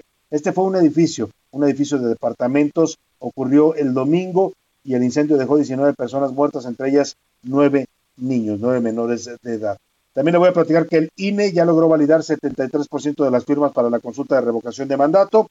Dice que 17 estados cumplen con las firmas para el proceso. Todavía no termina esta revisión de las firmas. Vamos a ver si se alcanza o no la cifra que marca la ley, que es de cerca de 3 millones de cifras de, de, de firmas, 2.8 millones de firmas válidas, legítimas, validadas e identificadas para que se pueda convocar a la consulta de revocación de mandato. Vamos a ver si se alcanza la cifra. Le metieron el acelerador, ¿eh? Los últimos días de diciembre, la gente de Morena andaba desesperada recabando firmas, llevaron cajas y cajas en camiones al INE. Espero que todas las hayan hecho bien, derechas, y no hayan falseado firmas, porque si es así, las van a detectar seguramente en el INE. Y el Frente Frío número 21, hablando de estas bajas temperaturas que se empiezan a registrar en buena parte del país, este Frente Frío ya causó la primera nevada en el cofre de Perote en Veracruz. Le voy a contar de cómo anda el clima en la mayor parte de la República. Vámonos, si le parece, como siempre a esta hora del día, a escuchar sus opiniones y sus comentarios a las preguntas que le planteamos este día. Ya están conmigo aquí en, la, eh, en, en línea el José Luis Sánchez y Milka Ramírez. ¿Cómo están ambos? Bienvenidos. Salvador, ¿cómo Salvador. estás? Bien, ¿qué tal? ¿Cómo estás, Milka? Muy bien, Salvador, ¿cómo estás? ¿Cómo están, José Luis? Todo bien, todo, todo bien. Orden. José Luis, ¿cómo andas tú? ¿Todo bien? Todo bien, todo bien, bastante frío. Yo que soy un poco repelente al frío, sufrí en la mañana porque en la mañana se hacía bastantito frío. Ya, ya iba a decir. José Luis, yo que soy muy caliente. también, también. Digo, no soy de costa, pero podría serlo también, ¿no? Pero sí, bastante Ay, frío. Oye, y en la Ciudad de México, toda la gente con, ya sabes que aquí en la capital, nada más hace tantito frío, baja un grado y ya todos sacan los chamarrones, sí. el chaquetón. Chamarrones, abrigos, sí, ¿no? claro. Algunos se ponen hasta bufandas y gorros. Como yo hoy traigo bufanda, yo traigo bufanda, pero sí está haciendo frío. Yo, yo creo que ahora sí que empieza lo bueno del invierno, ¿eh? Sí, que decía Fritz que, que, ella no tiene frío, ¿no? Que hace muy poquito frío. No, Priscila no tiene frío. bueno, pero bueno, es... no tiene frío. Dice Priscila que tiene calorcito, lo que pasa es que no ha salido de su casa, por eso no ha sentido Exacto. el frío, pero sí, sí está algo fresco, o sea, amaneció frío el día, ahorita está más o menos templado al mediodía. Y ya más Hicimos... adelante, Salvador, vamos a platicar de la ¿Sí? nevada en Veracruz, nevó. Nevó en Veracruz, uh -huh. nos va a platicar Juan David Castilla porque bueno, en el cofre de Perote, ¿no? No, no en el puerto, sí, no, no, estás, no, no, no sí, en el cofre de Perote, sí, en el cofre de Perote que es la parte más alta del estado de Veracruz. Así Ahí es. se registró esta primer nevada del año. Ya ha nevado en otras partes, ¿eh? ya ha nevado en la Sierra de Sonora, en Chihuahua, Durango, sí, sí. en Chihuahua, ya ha habido nevadas bastante Puebla intensas. Bueno, vamos a las preguntas que le formulamos. Hoy hicimos dos preguntas, una tiene que ver con la cuesta de enero, cómo le está yendo, y la otra con sus propósitos de año nuevo, si es que usted hizo propósitos, cómo le va. ¿Qué dice el público, Milka Ramírez? ¿Qué dice el público? Dicen, díganlo sin censura. Estamos ante un gobierno asesino y criminal. Saludos, Salvador, Silvia Hernández. Híjole, pues ya lo dijo usted, Silvia. Ah, suscribo totalmente. Buenas tardes, Chava, Pepe y compañía. No hago propuestas de año porque mi, mi trabajo es inestable y porque soy una persona muy adulta. Pero sí uh -huh. ayudo a que los propósitos de mis familiares se puedan cumplir. Ah. No todos, pero sí los más indispensables. Qué bonito, ah, qué bonito eso, qué ¿no? Él no hace propósitos, pero sí ayuda a sus cercanos a, a cumplirlos. Qué buena, qué buena actitud. Y sobre la segunda pregunta dice, yo no alcanzo a completar la canasta básica como antes de la pandemia, porque los precios siempre varían o los hacen variar por el efecto pandémico. Espero pues que mire, se componga... A... Sí, perdón. Ay, perdón. No, dice, no, espero no, que se componga y que los empresarios se pongan en nuestros zapatos y también el gobierno y que tengan consideración de los productos básicos en los alimentos más comunes para subsistir. Sin duda. Si tiene toda la razón, yo si, si, no soy el procurador federal del consumidor, si no le diría, pues coma aguacate, compre aguacate que está muy barato. Agua de aguacate. Agua de aguacate, estofado de aguacate. Eso nos dijo el procurador, que hay que buscarle, que, que así como hay productos que suben mucho, hay otros que están bajando, pues hay que buscar lo que se pueda, lo que sea más barato. Y en eso tiene razón el procurador, hay que informarse y hay que buscar las mejores opciones para comprar. Bueno, el mensaje fue de Antonio Ayón de Zapopan, Jalisco y nos manda saludos. Gracias, Antonio. Muchos saludos. Hola, buenas tardes. En referencia al COVID, el presidente, por empatía, no debería de salir. Mi hija se contagió tristemente la semana pasada y se le avisó a la familia y a las personas con las que tuvo contacto. Saludos, Carlos Guerra. Pues sí, se llama empatía efectivamente y parece que muchos no, no la tienen con los demás. Muchos culpan a AMLO del aumento de los contagios de COVID y la responsabilidad de cada uno de nosotros, pero es que tal vez, pero qué tal en las vacaciones? Muchos realizando fiestas, reuniones o estando en lugares muy concurridos como las playas, los centros comerciales o de compras en el centro de la ciudad. Totalmente de acuerdo con usted, nada más que, bueno, al menos en este espacio no culpamos al presidente de los contagios, eso, los contagios son responsabilidad de, de cada quien. Ni siquiera culpamos al presidente, le criticamos, que es lo que se a lo que hace la prensa, le criticamos algunas actitudes como la que tuvo sabiendo que pudo haber estado contagiado de COVID o pues algunas decisiones que ha tomado en su gobierno en el manejo de esta pandemia, pero por supuesto la responsabilidad de los contagios no, no son del presidente. Hay que entender que para hacerse la prueba hay que tener síntomas. Hay personas que se han hecho la prueba cinco veces y salen negativos. Y eso es quitarle la opción a los que en realidad tienen síntomas. Saludos, don Beto. Bueno, ahí está don Beto. No es así en la mayor parte del mundo. Normalmente el criterio para hacerse una prueba, don Beto, es que usted haya estado en contacto con alguien que dé positivo a COVID. O sea, si usted no ha tenido contacto con nadie que dé positivo a COVID y no tiene síntomas, no se haga prueba. Pero si su tío o su hermana con la que usted estuvo reunido el fin de semana dio positivo a COVID, tiene que hacerse la prueba aunque no tenga síntomas precisamente para saber que usted tiene COVID y empezar a cuidarse y aislarse de los demás. Y aquí también, Salvador, quisiera hacer un apunte. ¿Por qué? Porque mucha gente tuvo contacto con alguien COVID y cuando regresó, en este regreso de vacaciones, eh, ingresaba a sus centros de trabajo y no sabía si tenía algún contacto. Entonces le, le mandaban a hacer la prueba y tenían que ir al IMSS para hacerse la prueba además, porque no todo el mundo tiene pues la posibilidad de pagar una prueba que ya dijimos están carísimas. Entonces, a lo mejor puede ser que no tenga, no tenga síntomas, pero sí tuvo un contagio y entonces no puede o no tienen sin el papel, no pueden justificar que van a faltar al trabajo, porque además los patrones exigían eso, ¿no? sí, aquí el tema es ese. El criterio básicamente es si usted tiene contacto con alguien que da positivo a COVID. O sea, los síntomas, pues sí, evidentemente si tiene síntomas, va, corra y hágase la prueba y aísles. Pero si no los tiene, pero sí tuvo contacto con alguien que tuvo eh, ya COVID, pues así es, es, lo más prudente, lo más responsable es que usted se haga una prueba para descartar que usted esté contagiado. Aquí hay otro mensaje, yo no soy obradorista ni de izquierda ni de, ni de derecha, pero me he fijado que el periodista Salvador García Soto le echa mucha caballería al peje. Pero todas las observaciones se las debería de decir en persona en Palacio Nacional. Y por último, no transmitan las cápsulas Chairo Minuto. Se contradice a la estación de radio. Pues mire, esa, es- esa es una cáps- cápsula institucional, la, la- la transmite la estación. No veo contradicción porque aquí hay pluralidad de voces, ¿eh? así como puedo escuchar, usted dice que yo le tiro mucho al presidente, puedo escuchar a otros compañeros que están también en esta barra que no son tan críticos con el presidente. Aquí hay libertad y echarle la caballera al presidente y ir a decírselo personalmente, pues porque oiga, yo soy periodista, yo no quiero pelearme con el presidente, hago mi trabajo, que es este, estar aquí en el micrófono y estar comentando para usted las noticias. Algunas dependencias de gobierno están obligando al personal que se presenten al trabajo, aunque tengan, supongo, COVID, dice siempre. Buenas tardes, saluda Rodolfo Rojas. Muchas gracias, pues ahí están opiniones, también en Twitter, ¿qué dice nuestra comunidad tuitera, José Luis? Arroba S García Soto, eh, esta comunidad que estamos crece y crece. Además, también los invito a que lo sigan en Soy eh, Salvador García Soto en Instagram. También se publican todas las imágenes. Ya subiste este comercial, por cierto, Salvador, que ha causado bastante polémica en redes sociales. Por lo pronto, eh, sobre el tema de los productos básicos y la cuesta de enero, el 55.1% dice que sí, que ha podido salir adelante poco a poco, aunque pues no de forma holgada. El 25.3% dice que no ha podido pagar lo necesario, mientras el 19.6% dice que se quedó ya sin ingresos desde diciembre.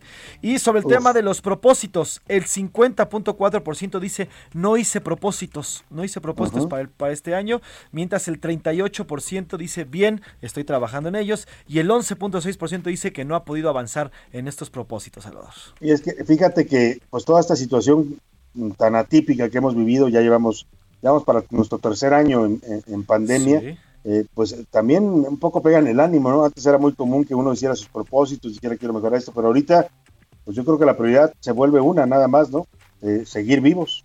Así seguir es. vivos y cuidar nuestra salud. Así es que, pues ese también es un propósito de Año Nuevo. Yo creo que es el propósito más importante en estos tiempos que vivimos. Y uno que y algo que nos enseñó la pandemia, ahora sí que trancazos, es que nada es seguro. Ahora sí que como dice el No. refrán, este, cuéntale tus planes a Dios para que se, para que se ría de ellos, ¿no? Para que se Entonces, ría un rato. Exactamente. Milka, ¿tienes más opiniones, comentarios? Sí, hay dos mensajitos más. Buenas tardes, el procurador del consumidor. Que por favor me indique en qué lugar cuesta 20 pesos el aguacate, porque en el tianguis Oye, está sí. carísimo. Sí, yo había escuchado, me, sor- me sorprendió lo que dice el procurador Sheffield, eh, debe tener su información, pero he escuchado quejas de varias gentes que han ido a comprar aguacate y lo han encontrado también muy caro. Y aquí hay otro Salvador. Excelente martes, saluda a todo el equipo. Excelente nota de serpientes y escaleras, donde escribe la realidad del presidente. No le importa el pueblo, los ciudadanos de a pie. Escribe Eduardo Herrera. Se refiere a tu columna de pues, hoy. Muy bien. La Se refiere a la columna que publicamos hoy, en donde pues sí hablamos de la falta de empatía del presidente por los otros, porque mira, eso de salir a reunirse con personas cuando uno sabe que tiene síntomas, cuando uno sabe que estuvo en contacto con una persona positiva, pues me parece que es no solo irresponsable, sino falta, no solo, no solo falta las normas sanitarias básicas, también falta pues a principios humanitarios, ¿no? Yo no voy a perjudicar a otro, pues porque si puedo evitarlo, en este caso el presidente pues no le importó tener síntomas, no le importó saber que podía tener COVID y siguió reuniéndose como si nada ayer con bastantes Oye, Salvador, colaboradores es-. Estoy revisando la página de este supermercado gigante, el más grande de, de América Latina y Estados Unidos, que empieza con W. Fíjate, el kilo de aguacate lo tienen 49.90. El aguacate Hass extra Ujú. kilo, 49.90. Y hay otro que es el, el semimaduro, el Hass está en 74 pesos, 48.90. ¿Dónde además 20 de mayo. pesos? Y si le dije al procurador, díganos dónde para ir, ¿no? Porque digo, hay cosas que están bajando, pues díganos dónde, no, no dijo dónde. ¿Dónde lo venden? Exacto. Dijo que era buscarlo, pues que era andar buscando, pues ahí póngase usted a cazar los aguacates este baratos que dice el procurador Sheffield que sí hay. No, yo la verdad es que ya nos dio José Luis un precio de referencia, que es esta, esta cadena que es la más grande de supermercados en el país. Ajá. Pues ahí anda en 40 pesos, ¿eh? 49 y 79. Nada que ver con los 20 pesos que dijo el procurador Sheffield. Vámonos al cotorreo informativo Sí, sí. en este martes, martes frito en la Ciudad de México. Ya llegó la hora. ¿La hora de qué? La hora del cotorreo informativo. Digo, José Luis Sánchez, ¿qué nos traes? Oye, antes de comenzar, Milka y Salvador, escuchamos esto.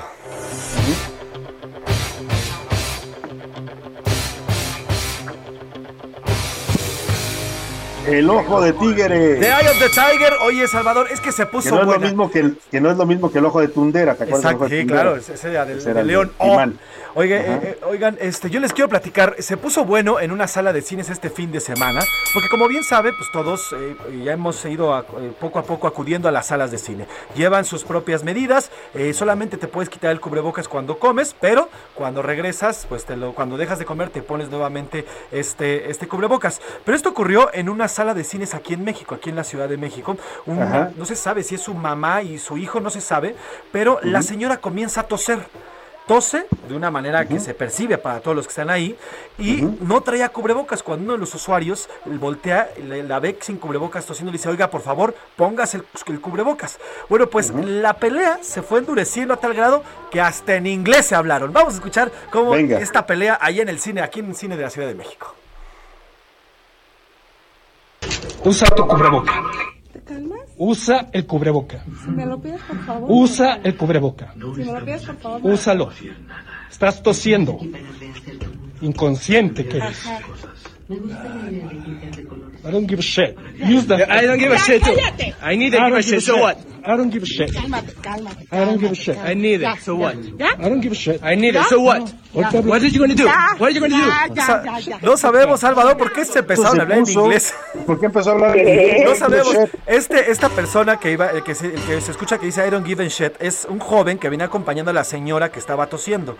Pero, Ajá. eh, el, y el que le reclama que le ponga su cubrebocas, como que se hacen de palabras, como dice inconsciente, se para y hasta avienta las palomitas y dice I don't give a shit. I- y le, se empieza a decir de cosas en O sea que- inglés. Eh, Qué raro que hayan hablado en inglés, pero es. eh, el tema es, de- es qué necesidad de llegar a eso, ¿no? Exactamente. O sea, si la mujer está tosiendo, por lo más prudente es poner sus cubrebocas. Claro, y además, este, es- este estornudo o tosido de, de- de etiqueta con el codo, con el brazo, el antebrazo en la boca, pues no lo hace. Y llegan a este grado que se ha vuelto no solamente viral por el tema de la pelea, sino porque se hablan en inglés. Entonces, súper raro aquí en Bueno, pues ahí está.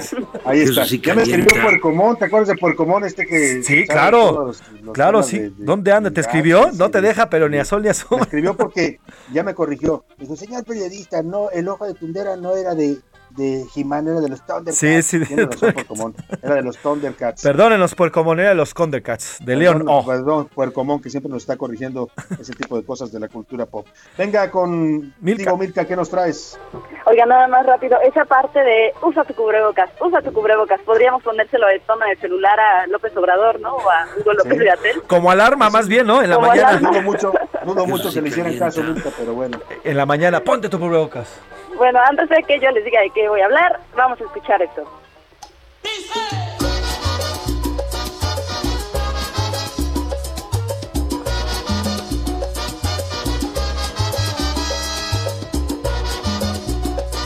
¿Por qué estamos escuchando salsa? ¡Salsa! Pues me puse un poquito guapachosa, ya te vi, Salvador, que estás bailando, ya te vi. Estoy bailando, estoy bailando.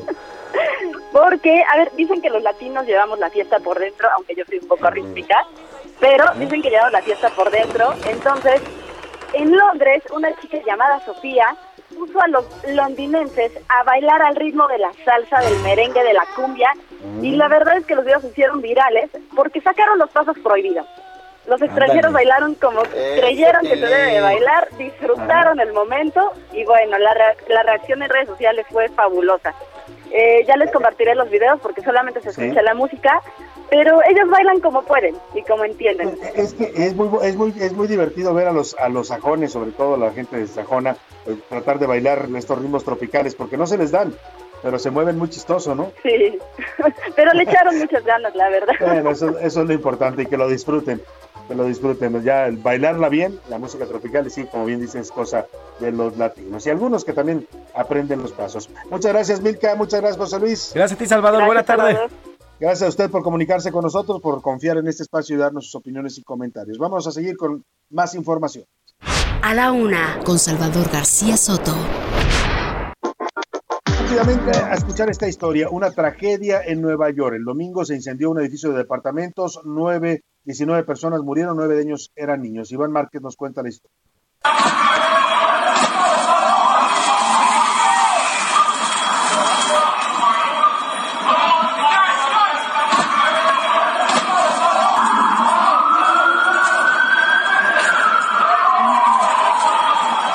Así es, Salvador. Una tragedia fue lo que ocurrió este domingo tras registrarse un incendio en un edificio de viviendas con 19 pisos en el barrio de Bronx, en Nueva York. Los primeros reportes indican que fallecieron 19 personas, entre ellos 9 menores de edad, y más de 60 quedaron heridos, por lo que el alcalde neoyorquino Eric Adams lo ha catalogado como uno de los más devastadores de la época reciente. Escuchemos.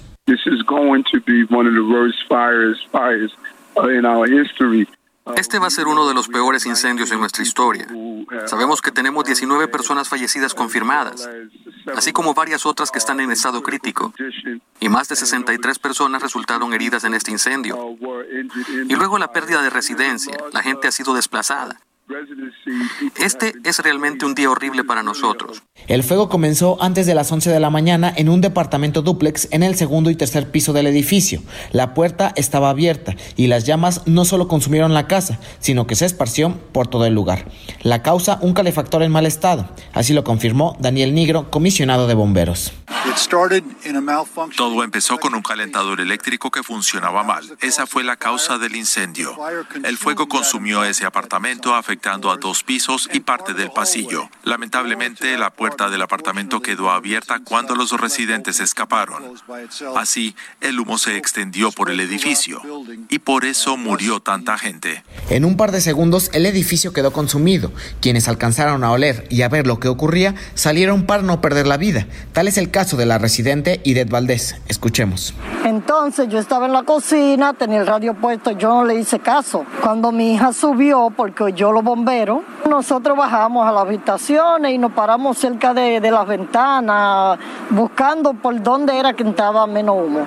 Al menos 200 bomberos llegaron al lugar para sofocar el incendio y rescatar a los residentes atrapados, aunque también hubo personas que pasaban por el lugar y sin titubear ayudaron. Es el caso de José Jiménez, un habitante neoyorquino. Saqué como un de tres personas, hubo uno que lo estaban desde el piso 4 bajándolo por la escalera, un poquito incómodo. Ahora mismo acabé de subir 19 pisos tocando por cada puerta para verificar que hay sobrevivientes, pero está todo bien. Por último, Salvador, comentarte que este incendio se produjo a cinco días después de que otro similar matara a 12 personas en Filadelfia, incluyendo ocho niños, por lo que las tragedias no paran en los Estados Unidos. Mi reporte, Salvador. Buenas tardes. Muchas gracias, Iván Márquez. Pues qué historia, de verdad, mm, dramática, lamentable, la muerte de 19 personas y eh, entre ellas nueve niños por este eh, calentador en mal estado. Bueno, pues eh, triste, triste historia la que ocurrió allá en Nueva York, en el barrio de El Bronx. Vámonos a la pausa con música, lo voy a dejar con Rihanna. Oh, me gusta, Rihanna, de verdad me gusta mucho como canta. Bitch Better Have My Money. Can, caón. Más te vale tener mi dinero, se traduciría más o menos así. En 2015 Diana propuso una manera no muy sutil para cobrarle al deudor, ese que no le paga, que le pide prestado y luego se hace el desentendido, pues dígale esto, bitch better have my money.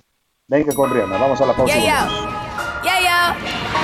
Bitch better have my money. Y'all should know me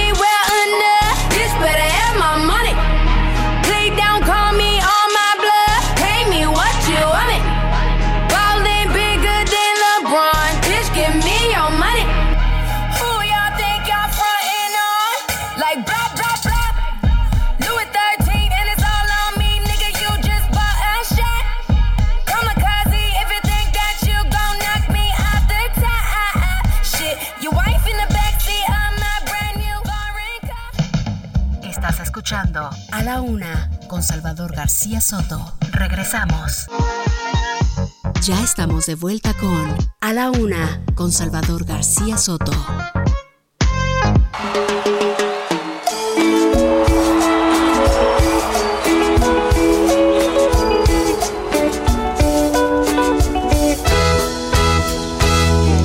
Dijeron que llamaste, pero ya me había ido, pues salimos más temprano del taller. Yo me vine caminando para no gastar dinero y por eso llego tarde como ayer.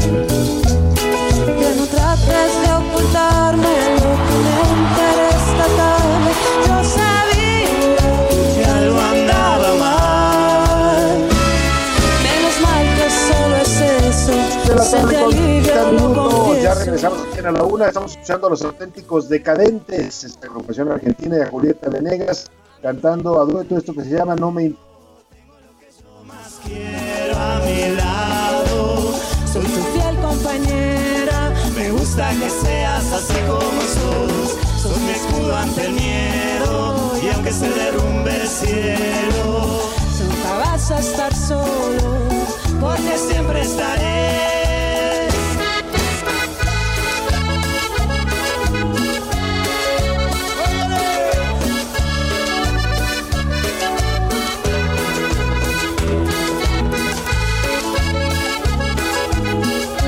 Vámonos, vámonos a más información. Le platico. eh, se están eh, revisando en el Instituto Nacional Electoral las firmas, las firmas eh, que, se, que se levantaron para poder convocar a la consulta para revocación de mandato. Esto que tanto, este ejercicio que tanto le importa al presidente López Obrador, le importa porque en el discurso es que quieren instituir un nuevo mecanismo de democracia directa, de democracia ciudadana, ¿no? Donde los ciudadanos opinemos si los gobernantes deben o no permanecer durante todo el tiempo que para el que fueron electos o si se deben ir antes a su casa, porque ya no les tenemos confianza. Ese es el fondo de este asunto. Eh, pero, eh, eh, bueno, más bien es la forma. Así la venden eh, los de Morena y el presidente que quieren un ejercicio democrático, que es muy importante para eh, instituir este tipo de ejercicios. Y sí, son muy importantes. En la realidad, el fondo del asunto es que el presidente y, los, y sus seguidores pues quieren que esta revocación se convierta en una ratificación.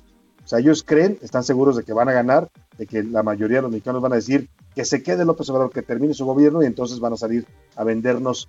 eh, ya ven cómo quiere el pueblo al presidente, el presidente es el más querido de la historia, por eso se va a quedar los seis años. Cuando en realidad se debe quedar los seis años porque pues para ese cargo y para ese periodo lo elegimos. Pero bueno, eh, se ha discutido mucho sobre si vale o no la pena hacer el ejercicio en términos de los costos que significan estos momentos que estamos en una pandemia, que necesitamos, que no tenemos medicamentos en los hospitales, que hay tantas necesidades en el país, pero pues el, por lo pronto la ley lo manda, la constitución lo manda y se está, el INE está revisando las firmas que se recabaron. En total se requieren que haya 2.8 millones de firmas válidas, válidas le quiero decir que sean legales, que sean firmas de gente realmente existente, que no sean inventadas, que no pongan a los muertos a firmar. Y es que sí lo hacen, ¿eh? Ha habido firmas de todo, de todo tipo en, esta y en otras campañas que se han hecho y que requieren firmas. Vamos contigo, Lea Castillo, para que nos digas cómo va el avance de esta validación de firmas en el INE, de las cuales depende si hay o no convocatoria para la revocación de mandato. Buenas tardes, Elia.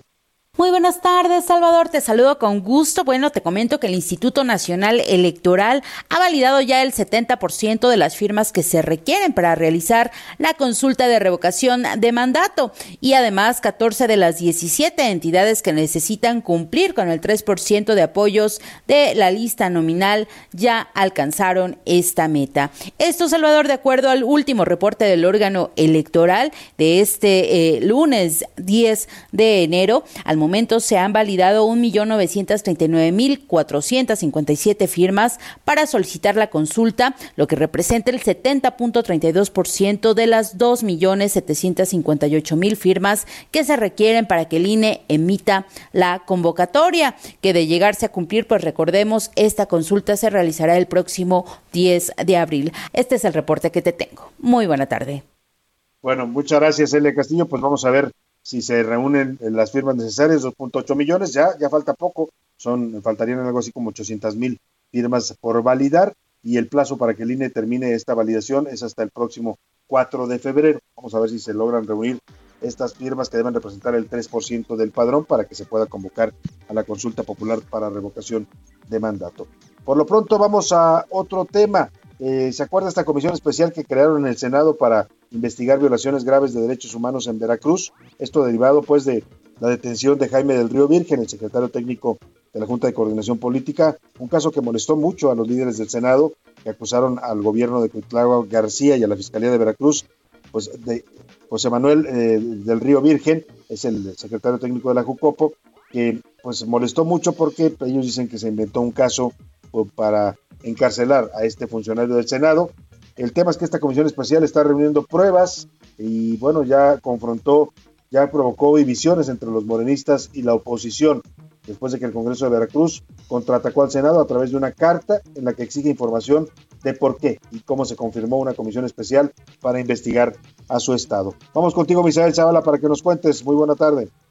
Buenas tardes, Salvador. Buenas tardes al auditorio. Efectivamente, hoy la comisión especial que reúne pruebas de violación graves en Veracruz confrontó a morenistas y legisladores. Esto luego de que el Congreso de Veracruz contraatacó al Senado a través de una misiva en la que exigen información de por qué se conformó una comisión especial y con qué sustento legal cuenta esta. La presidenta del Congreso de Veracruz, la morenista Cecilia Guevara, envió la carta a Olga Sánchez Cordero, presidenta de la mesa directiva del Senado, en la que solicita información sobre la supuesta existencia de una comisión especial para investigar a la autoridad del estado de Veracruz y la fecha en el que el pleno del Senado avaló esta comisión. El Congreso veracruzano pidió copia del instrumento oficial que contiene la creación de dicha comisión especial. Aunado a ello, senadores morenistas como José Narro Céspedes, vicepresidente de la mesa directiva del Senado, afirmó que sería un exceso utilizar a la Cámara Alta para apoyar una iniciativa que pretenda desaparecer a un gobierno legalmente constituido como es el del estado de Veracruz y como lo es el del morenista Cuitlagua García. Hasta aquí la información, Salvador.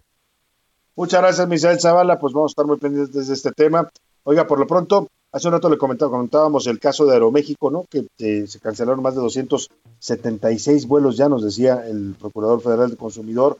Eh, y todo esto se originó porque sus empleados, sobre todo pilotos y gentes de la tripulación, pues empezaron a dar positivo a COVID. Bueno, si Aeroméxico le está yendo mal con el COVID, escuche usted cómo le está yendo a United United Airlines, esta aerolínea de origen estadounidense. 3.000 empleados de United han dado positivo a COVID. Ante esto, la aerolínea está reduciendo sus horarios de vuelos a corto plazo a medida que lidia con el impacto eh, que está teniendo en el personal la variante Omicron que se propaga pues rápidamente. Hay 3.000 trabajadores que son actualmente positivos para COVID, eh, dijo el CEO de esta aerolínea estadounidense. Está entre las aerolíneas que han sido más golpeadas en los Estados Unidos y en el mundo por este reciente aumento de casos de Omicron. Y oiga, también tiene que ver con esto, Alejandro Macías, infectólogo, él fue comisionado contra la influencia, influenza, perdóneme, influenza en el país en 2009, dijo que la mitad de la población de México, escuche usted, la mitad de la población, es decir, 63, 64 millones de mexicanos, se van a infectar en las siguientes semanas de COVID debido a la alta propagación que tiene la variante Omicron. Dice Alejandro Macías, el doctor Alejandro Macías, que nunca una enfermedad infecciosa se había transmitido con la velocidad con la que lo hace la variante Omicron. A este paso, en México, la mitad de la población se va a infectar en las próximas semanas. Hasta donde sabemos, dice el experto, ningún virus se ha transmitido globalmente en la historia del mundo con la velocidad con la que lo está haciendo Omicron. O sea, pues han dicho mucho, han minimizado a Omicron, ¿no? Aquí sobre todo en el gobierno de México, el presidente López Gatel diciendo, no, es una gripita, es un COVIDcito. Bueno, pues resulta que este COVIDcito es, está considerado ya el virus que más rápidamente se ha propagado en la historia de la humanidad. Pues ahí dejamos ese tema y vamos rápidamente a una noticia, pues un poco negativa en términos económicos. Se están yendo las inversiones de México, los capitales que vienen a nuestro país a invertir están abandonando el país y esto no es una buena señal. Eh, encuentran evidentemente alguna pues, situación que les provoca desconfianza o no están viendo perspectivas positivas para la economía del país. El caso es que México registró el año pasado, en 2021, se está dando a conocer este dato, la salida histórica de capitales más alta de la que se tenga registro desde 1991, que fue cuando se empezó a, a medir este, este dato. En 2021 México vio salir 257.601 millones de pesos, que equivalen a 12.628 millones de dólares. Es una cifra pues mm, mayor a la que habíamos registrado, insisto, en fuga de capitales desde el año del 91. Cuéntanos, José Manuel Arteaga, editor en jefe de la sección de mercados aquí en el Heraldo de México. Pues muchos capitales están yendo del país. José Manuel, muy buena, muy buena tarde. Eh, en efecto, Salvador, ¿cómo estás? Un gusto saludarte a ti al auditorio.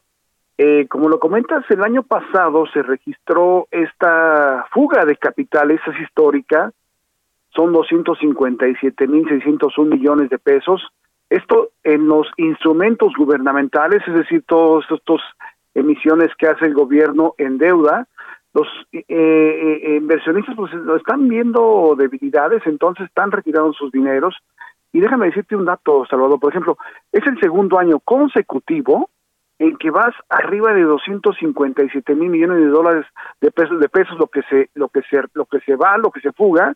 Y digamos que en los últimos dos años 2020 y 2021 son ya 504 mil millones de pesos lo que ha salido de México eh, en cuanto a capitales. Y dicen los expertos pues que es una señal preocupante. Por ejemplo Gabriela Siller ella es directora de Banco Base del grupo financiero Banco Base y dice que este monto pues nunca se había registrado dos años seguidos que es una es una es un signo de preocupación y sobre todo de la confianza en las inversiones y en donde los eh, foráneos se dan muy, mucho la cuenta de cómo está el asunto y están retirando este este dinero Salvador pues vaya situación, ya nos decías tú las, las causas, las razones, José Manuel, pues tienen que ver con, con pérdida de confianza, básicamente, estarán viendo pues eh, indicadores no muy halagüeños en la economía mexicana. Es correcto, exactamente, están, eh, dicen los especialistas que están moviendo sus portafolios, sus portafolios de inversiones, y por lo pronto pues es una salida histórica, son es mucho dinero, 257 mil millones de pesos, y este pues es para considerar hacia adelante Salvador sin duda es para considerar y para que en el gobierno federal en el Banco de México lo tomen en cuenta ¿eh? qué hay que hacer para evitar que se sigan yendo estos capitales pues que nos impactan no en la medida que salgan inversiones del país pues en esa medida también se debilita nuestra economía y nuestro sistema financiero gracias José Manuel Ortega por esta información Saludos, un gusto saludarte a ti, el auditorio. Tardes. Igualmente, un abrazo para nuestro editor de mercados, el experto en temas financieros aquí en el Heraldo de México. Oiga, ahora que le decía de, de- United Airlines, la aerolínea estadounidense, se está dando a conocer que en Estados Unidos se bateó ya el récord de hospitalizaciones por COVID. Hay más de 145 mil estadounidenses hospitalizados en este momento por COVID. La mayoría de ellos tiene que ver con la variante Omicron. Es un nuevo récord de hospitalizaciones en lo que va de la pandemia en los Estados Unidos. 145 mil personas fueron ingresadas a centros hospitalarios, según datos del Departamento de Salud y Servicios Humanos allá en los Estados Unidos. En total hay 145.982 pacientes hospitalizados en este momento por COVID, de los cuales 4.462 son menores de edad. La cifra más alta que se tenía de hospitalizaciones en esta pandemia en los Estados Unidos era de 142.273 que ingresaron el 14 de enero de 2021. O sea, Omicron está rompiendo todos los récords. ¿eh? En México ya rompió el récord de contagios en un solo día. Muy probablemente te vaya a romper también el récord de hospitalizaciones muy pronto. Afortunadamente no de muertes. Ese todavía no ha habido eh, un incremento importante, aunque sí está muriendo gente por Omicron. ¿eh? También no se crea este cuento de que Omicron no está matando gente. Sí, todos los muertos que reportan ahorita son muertos por Omicron. Y regularmente son gente que no tenía las vacunas. Esta es la ola de contagios del COVID para los no vacunados. Oiga, hay una noticia de última hora de España. José Luis Sánchez, cuéntanos qué están diciendo en España. Así es, Salvador. En estos momentos está tuiteando la Embajada de España en México y te lo leo a la letra. A partir del primero de febrero, los viajeros procedentes de México, es decir, no españoles o no residentes en España o Unión Europea, deberán presentar el certificado de aplicación de dosis de refuerzo si han transcurrido más de 270 días desde la administración de su última dosis de la pauta de vacunación completa. Es decir, van a exigir, Salvador, a partir del Ujú. primero de febrero, a los mexicanos, no españoles o no residentes en aquel país, el refuerzo de la vacuna, el refuerzo Claro. de la vacuna COVID, van a exigirse a los mexicanos. Para poder partir ir a del España. Exactamente, para, poder ingresar a su España. territorio, exactamente. Pues si usted pretende viajar a España, tiene programado algún viaje, pues tómelo en cuenta, tiene que tener ya su refuerzo o de lo contrario no podrá viajar a este país ibérico. Y vamos rápidamente a otro tema, hablando de la justicia. Ayer el ministro presidente de la Corte, Arturo Saldívar, dio una conferencia ante alumnos de Derecho de la Universidad Iberoamericana. Ahí habló del sistema de justicia, habló de la reforma judicial que se hizo recientemente en el Congreso, dijo que no es, no es eh, perfecta, no es la mejor, pero pues lo que se busca con esta reforma es eh, hacer una justicia más eh, independiente y menos susceptible a la corrupción. Vamos contigo, Diana Martínez, para que nos cuentes de esta ponencia del ministro presidente Arturo Saldívar y luego le cuento lo que pasó también después en, de- en esta ponencia. Así es, Salvador. Buenas tardes. Pues el ministro presidente Arturo Saldívar aseguró que la reforma judicial no es una reforma en la justicia, sino al Poder Judicial de la Federación, muy importante, pero que no resuelve ni pretende resolver todos los problemas de la justicia en México. Ayer, durante una conferencia que impartió en la Universidad Iberoamericana, el presidente de la Suprema Corte de Justicia de la Nación señaló que hay una reforma que hace mucha falta y es la reforma a la justicia local porque ahí es donde se enfrentan los mayores problemas. Detalló que pues es la justicia menos independiente, más susceptible por regla general a temas de corrupción y muy dispareja en el país, además que es la que afecta a la gente de inmediato.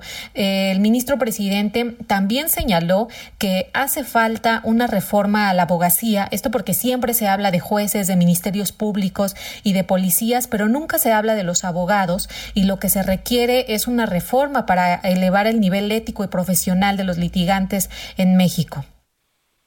Bueno, pues ahí está lo que dijo el ministro presidente. Gracias, Diana Martínez, por tu reporte. Y justo cuando estaba dando esta ponencia, lo invitaron allá a la Universidad Iberoamericana al ministro Arturo Saldívar, pues eh, aparecieron en el auditorio eh, los hijos de Alejandra Cobas Morán, nietos de Laura Morán. Ambas están siendo acusadas y perseguidas por el fiscal general de la República, Alejandro Gers Manero. A Alejandra Morán la tiene presa, ya va más para más de un año que está presa y a su madre, a la señora Laura Morán, una persona de 90 años, pues la acusa de haber eh, sido negligente en el cuidado de su hermano, Federico Gersmanero, que falleció hace eh, algunos años. Todo esto dicen, pues de por medio hay una fortuna, ¿no? Hay, eh, o sea, detrás de este caso, el hermano del, del fiscal, dicen, administraba una serie de patrimonios de obras de arte carísimas, eh, que eran propiedad en realidad de su hermano, del fiscal Alejandro Gers, pero los tenía en nombre del hermano. Y como la familia que lo cuidaba, pues decía, dice el fiscal, se querían quedar con eso, pues se armó esta investigación y ahora que es fiscal Alejandro Gers Manero, metió a la cárcel a la señora Alejandra Morán. Los hijos de ella se presentaron ayer en esta conferencia en la Universidad Iberoamericana y encararon de una manera bastante fuerte al presidente de la Corte. Le pidieron, le clamaron y le suplicaron por justicia. Escuche usted el momento en el que ocurre esto, es de verdad fuerte lo que se escucha en el audio. Si fuera tu mamá, ¿qué harías? ¿Qué harías? ¿Qué harías? ¡Justicia! ¡Libertad para Alejandra! ¡Por favor! Te lo suplico. Esto no puede seguir. Soy mamá de tres hijos y estoy aterrada de criarlos aquí en México. Aterrada de vivir en México porque no existe nada. Porque no existen las leyes, no existen los ministerios públicos. Mi mamá no hizo nada. Se lo suplico. ¡Clemencia! De lo que estamos logrando, señor ministro, que nos tenemos que hincar para pedir que liberen a una mujer inocente. Bueno, en ese momento que le decía esto, la, joven, eh, bueno, la mujer, Ana Paula eh, y Castillo Cuevas, y pues su hermano era el que gritaba también Alonso Castillo Cuevas, ella se hinca, literalmente se hinca a los pies del ministro para suplicarle que les haga justicia. Y es que la petición y este reclamo tiene que ver con que la señora Ana eh, Alejandra Morán, su madre, interpuso un amparo para ser liberada porque hay una serie de irregularidades en el caso. El amparo avanzó, se lo dieron los tribunales, pero llegó hasta la Suprema Corte. Y cuando se iba a discutir este amparo de manera bastante extraña, el ministro presidente Arturo Saldívar decidió atraerlo. Él en lo personal dijo, yo lo voy a revisar, y impidió que se discutiera en el Pleno. ¿Por qué lo atrajo? ¿Por qué lo frenó? Pues muchos dicen que porque quiere ayudar al fiscal Alejandro Gesmanero, que lo está protegiendo en este caso. Vaya usted a saber, el tema es que pues eh, este reclamo es bastante fuerte, la imagen es bastante dura. La mujer eh, Ana Paula eh, Alonso se arrodilla para pedirle justicia al presidente de la Corte y le pregunta, ¿qué harías si fuera tu madre? La respuesta del ministro fue un silencio total. Vámonos rápidamente a los deportes. Ya anda por aquí el señor Oscar Mota. ¿Cómo estás, querido Oscar? Buena tarde.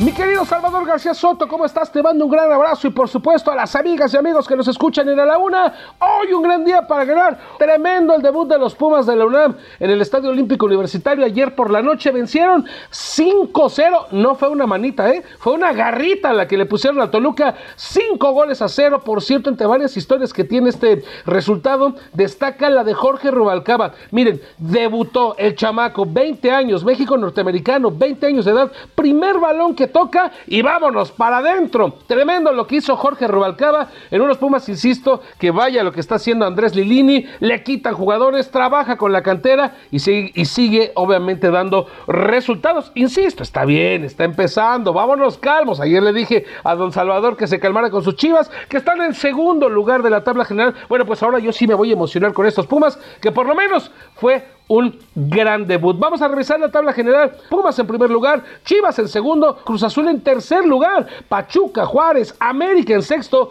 Puebla en el séptimo, Monterrey, Querétaro, Atlas, León, Santos, Tigres, Necaxa, Atlético San Luis, Tijuana y en el fondo Mazatlán y Toluca. Para platicarles ahora de NFL con la clase 2022 del International Pathway, este programa internacional que llevará a diversos jugadores a entrenar primero y a ganarse un lugar en los entrenamientos con los equipos de práctica. Gracias a este programa, hace dos años llegó Isaac Alarcón a los Dallas Cowboys, se mantiene entrenando en el equipo de prácticas. Hace un año llegó Alfredo Gutiérrez, que está entrenando con los 49 de San Francisco y ahora es el turno del también liniero ofensivo, también egresado de los Borregos del TEC de Monterrey, Héctor Cepeda. Tendrá su oportunidad de ganarse un lugar en la NFL, así que muchísimo éxito a Héctor Cepeda, al eh, liniero, liniero obviamente, y ojalá le vaya muy bien. Hasta aquí por el día de hoy. Les invito a que me sigan en arroba mota-sports. Regreso contigo, mi estimado Salvador, y que hoy sea un gran día para ganar.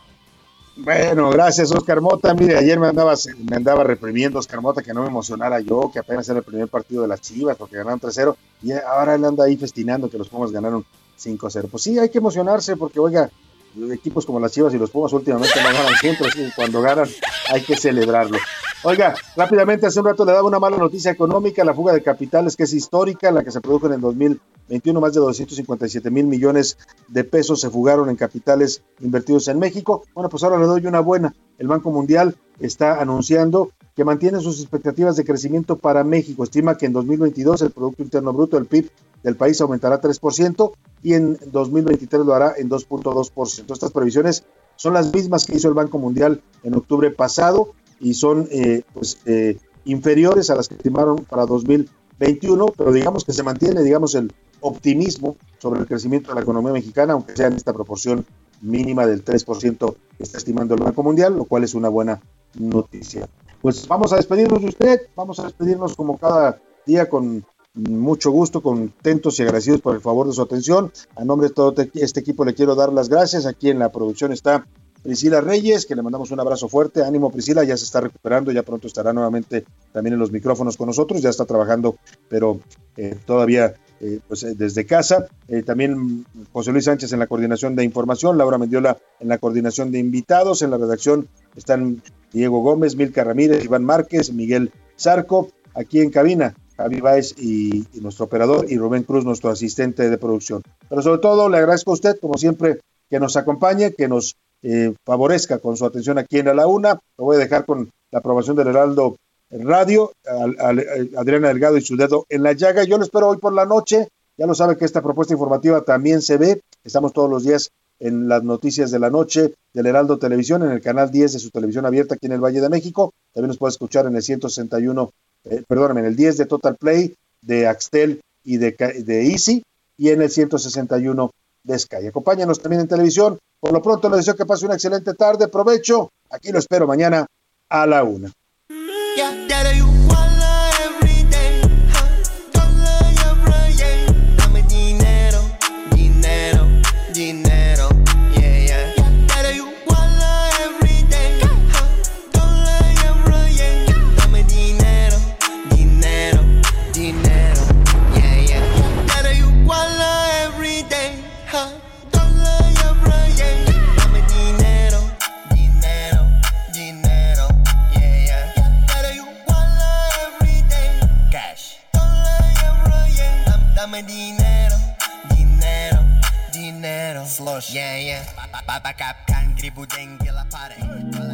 Por hoy termina A la Una con Salvador García Soto.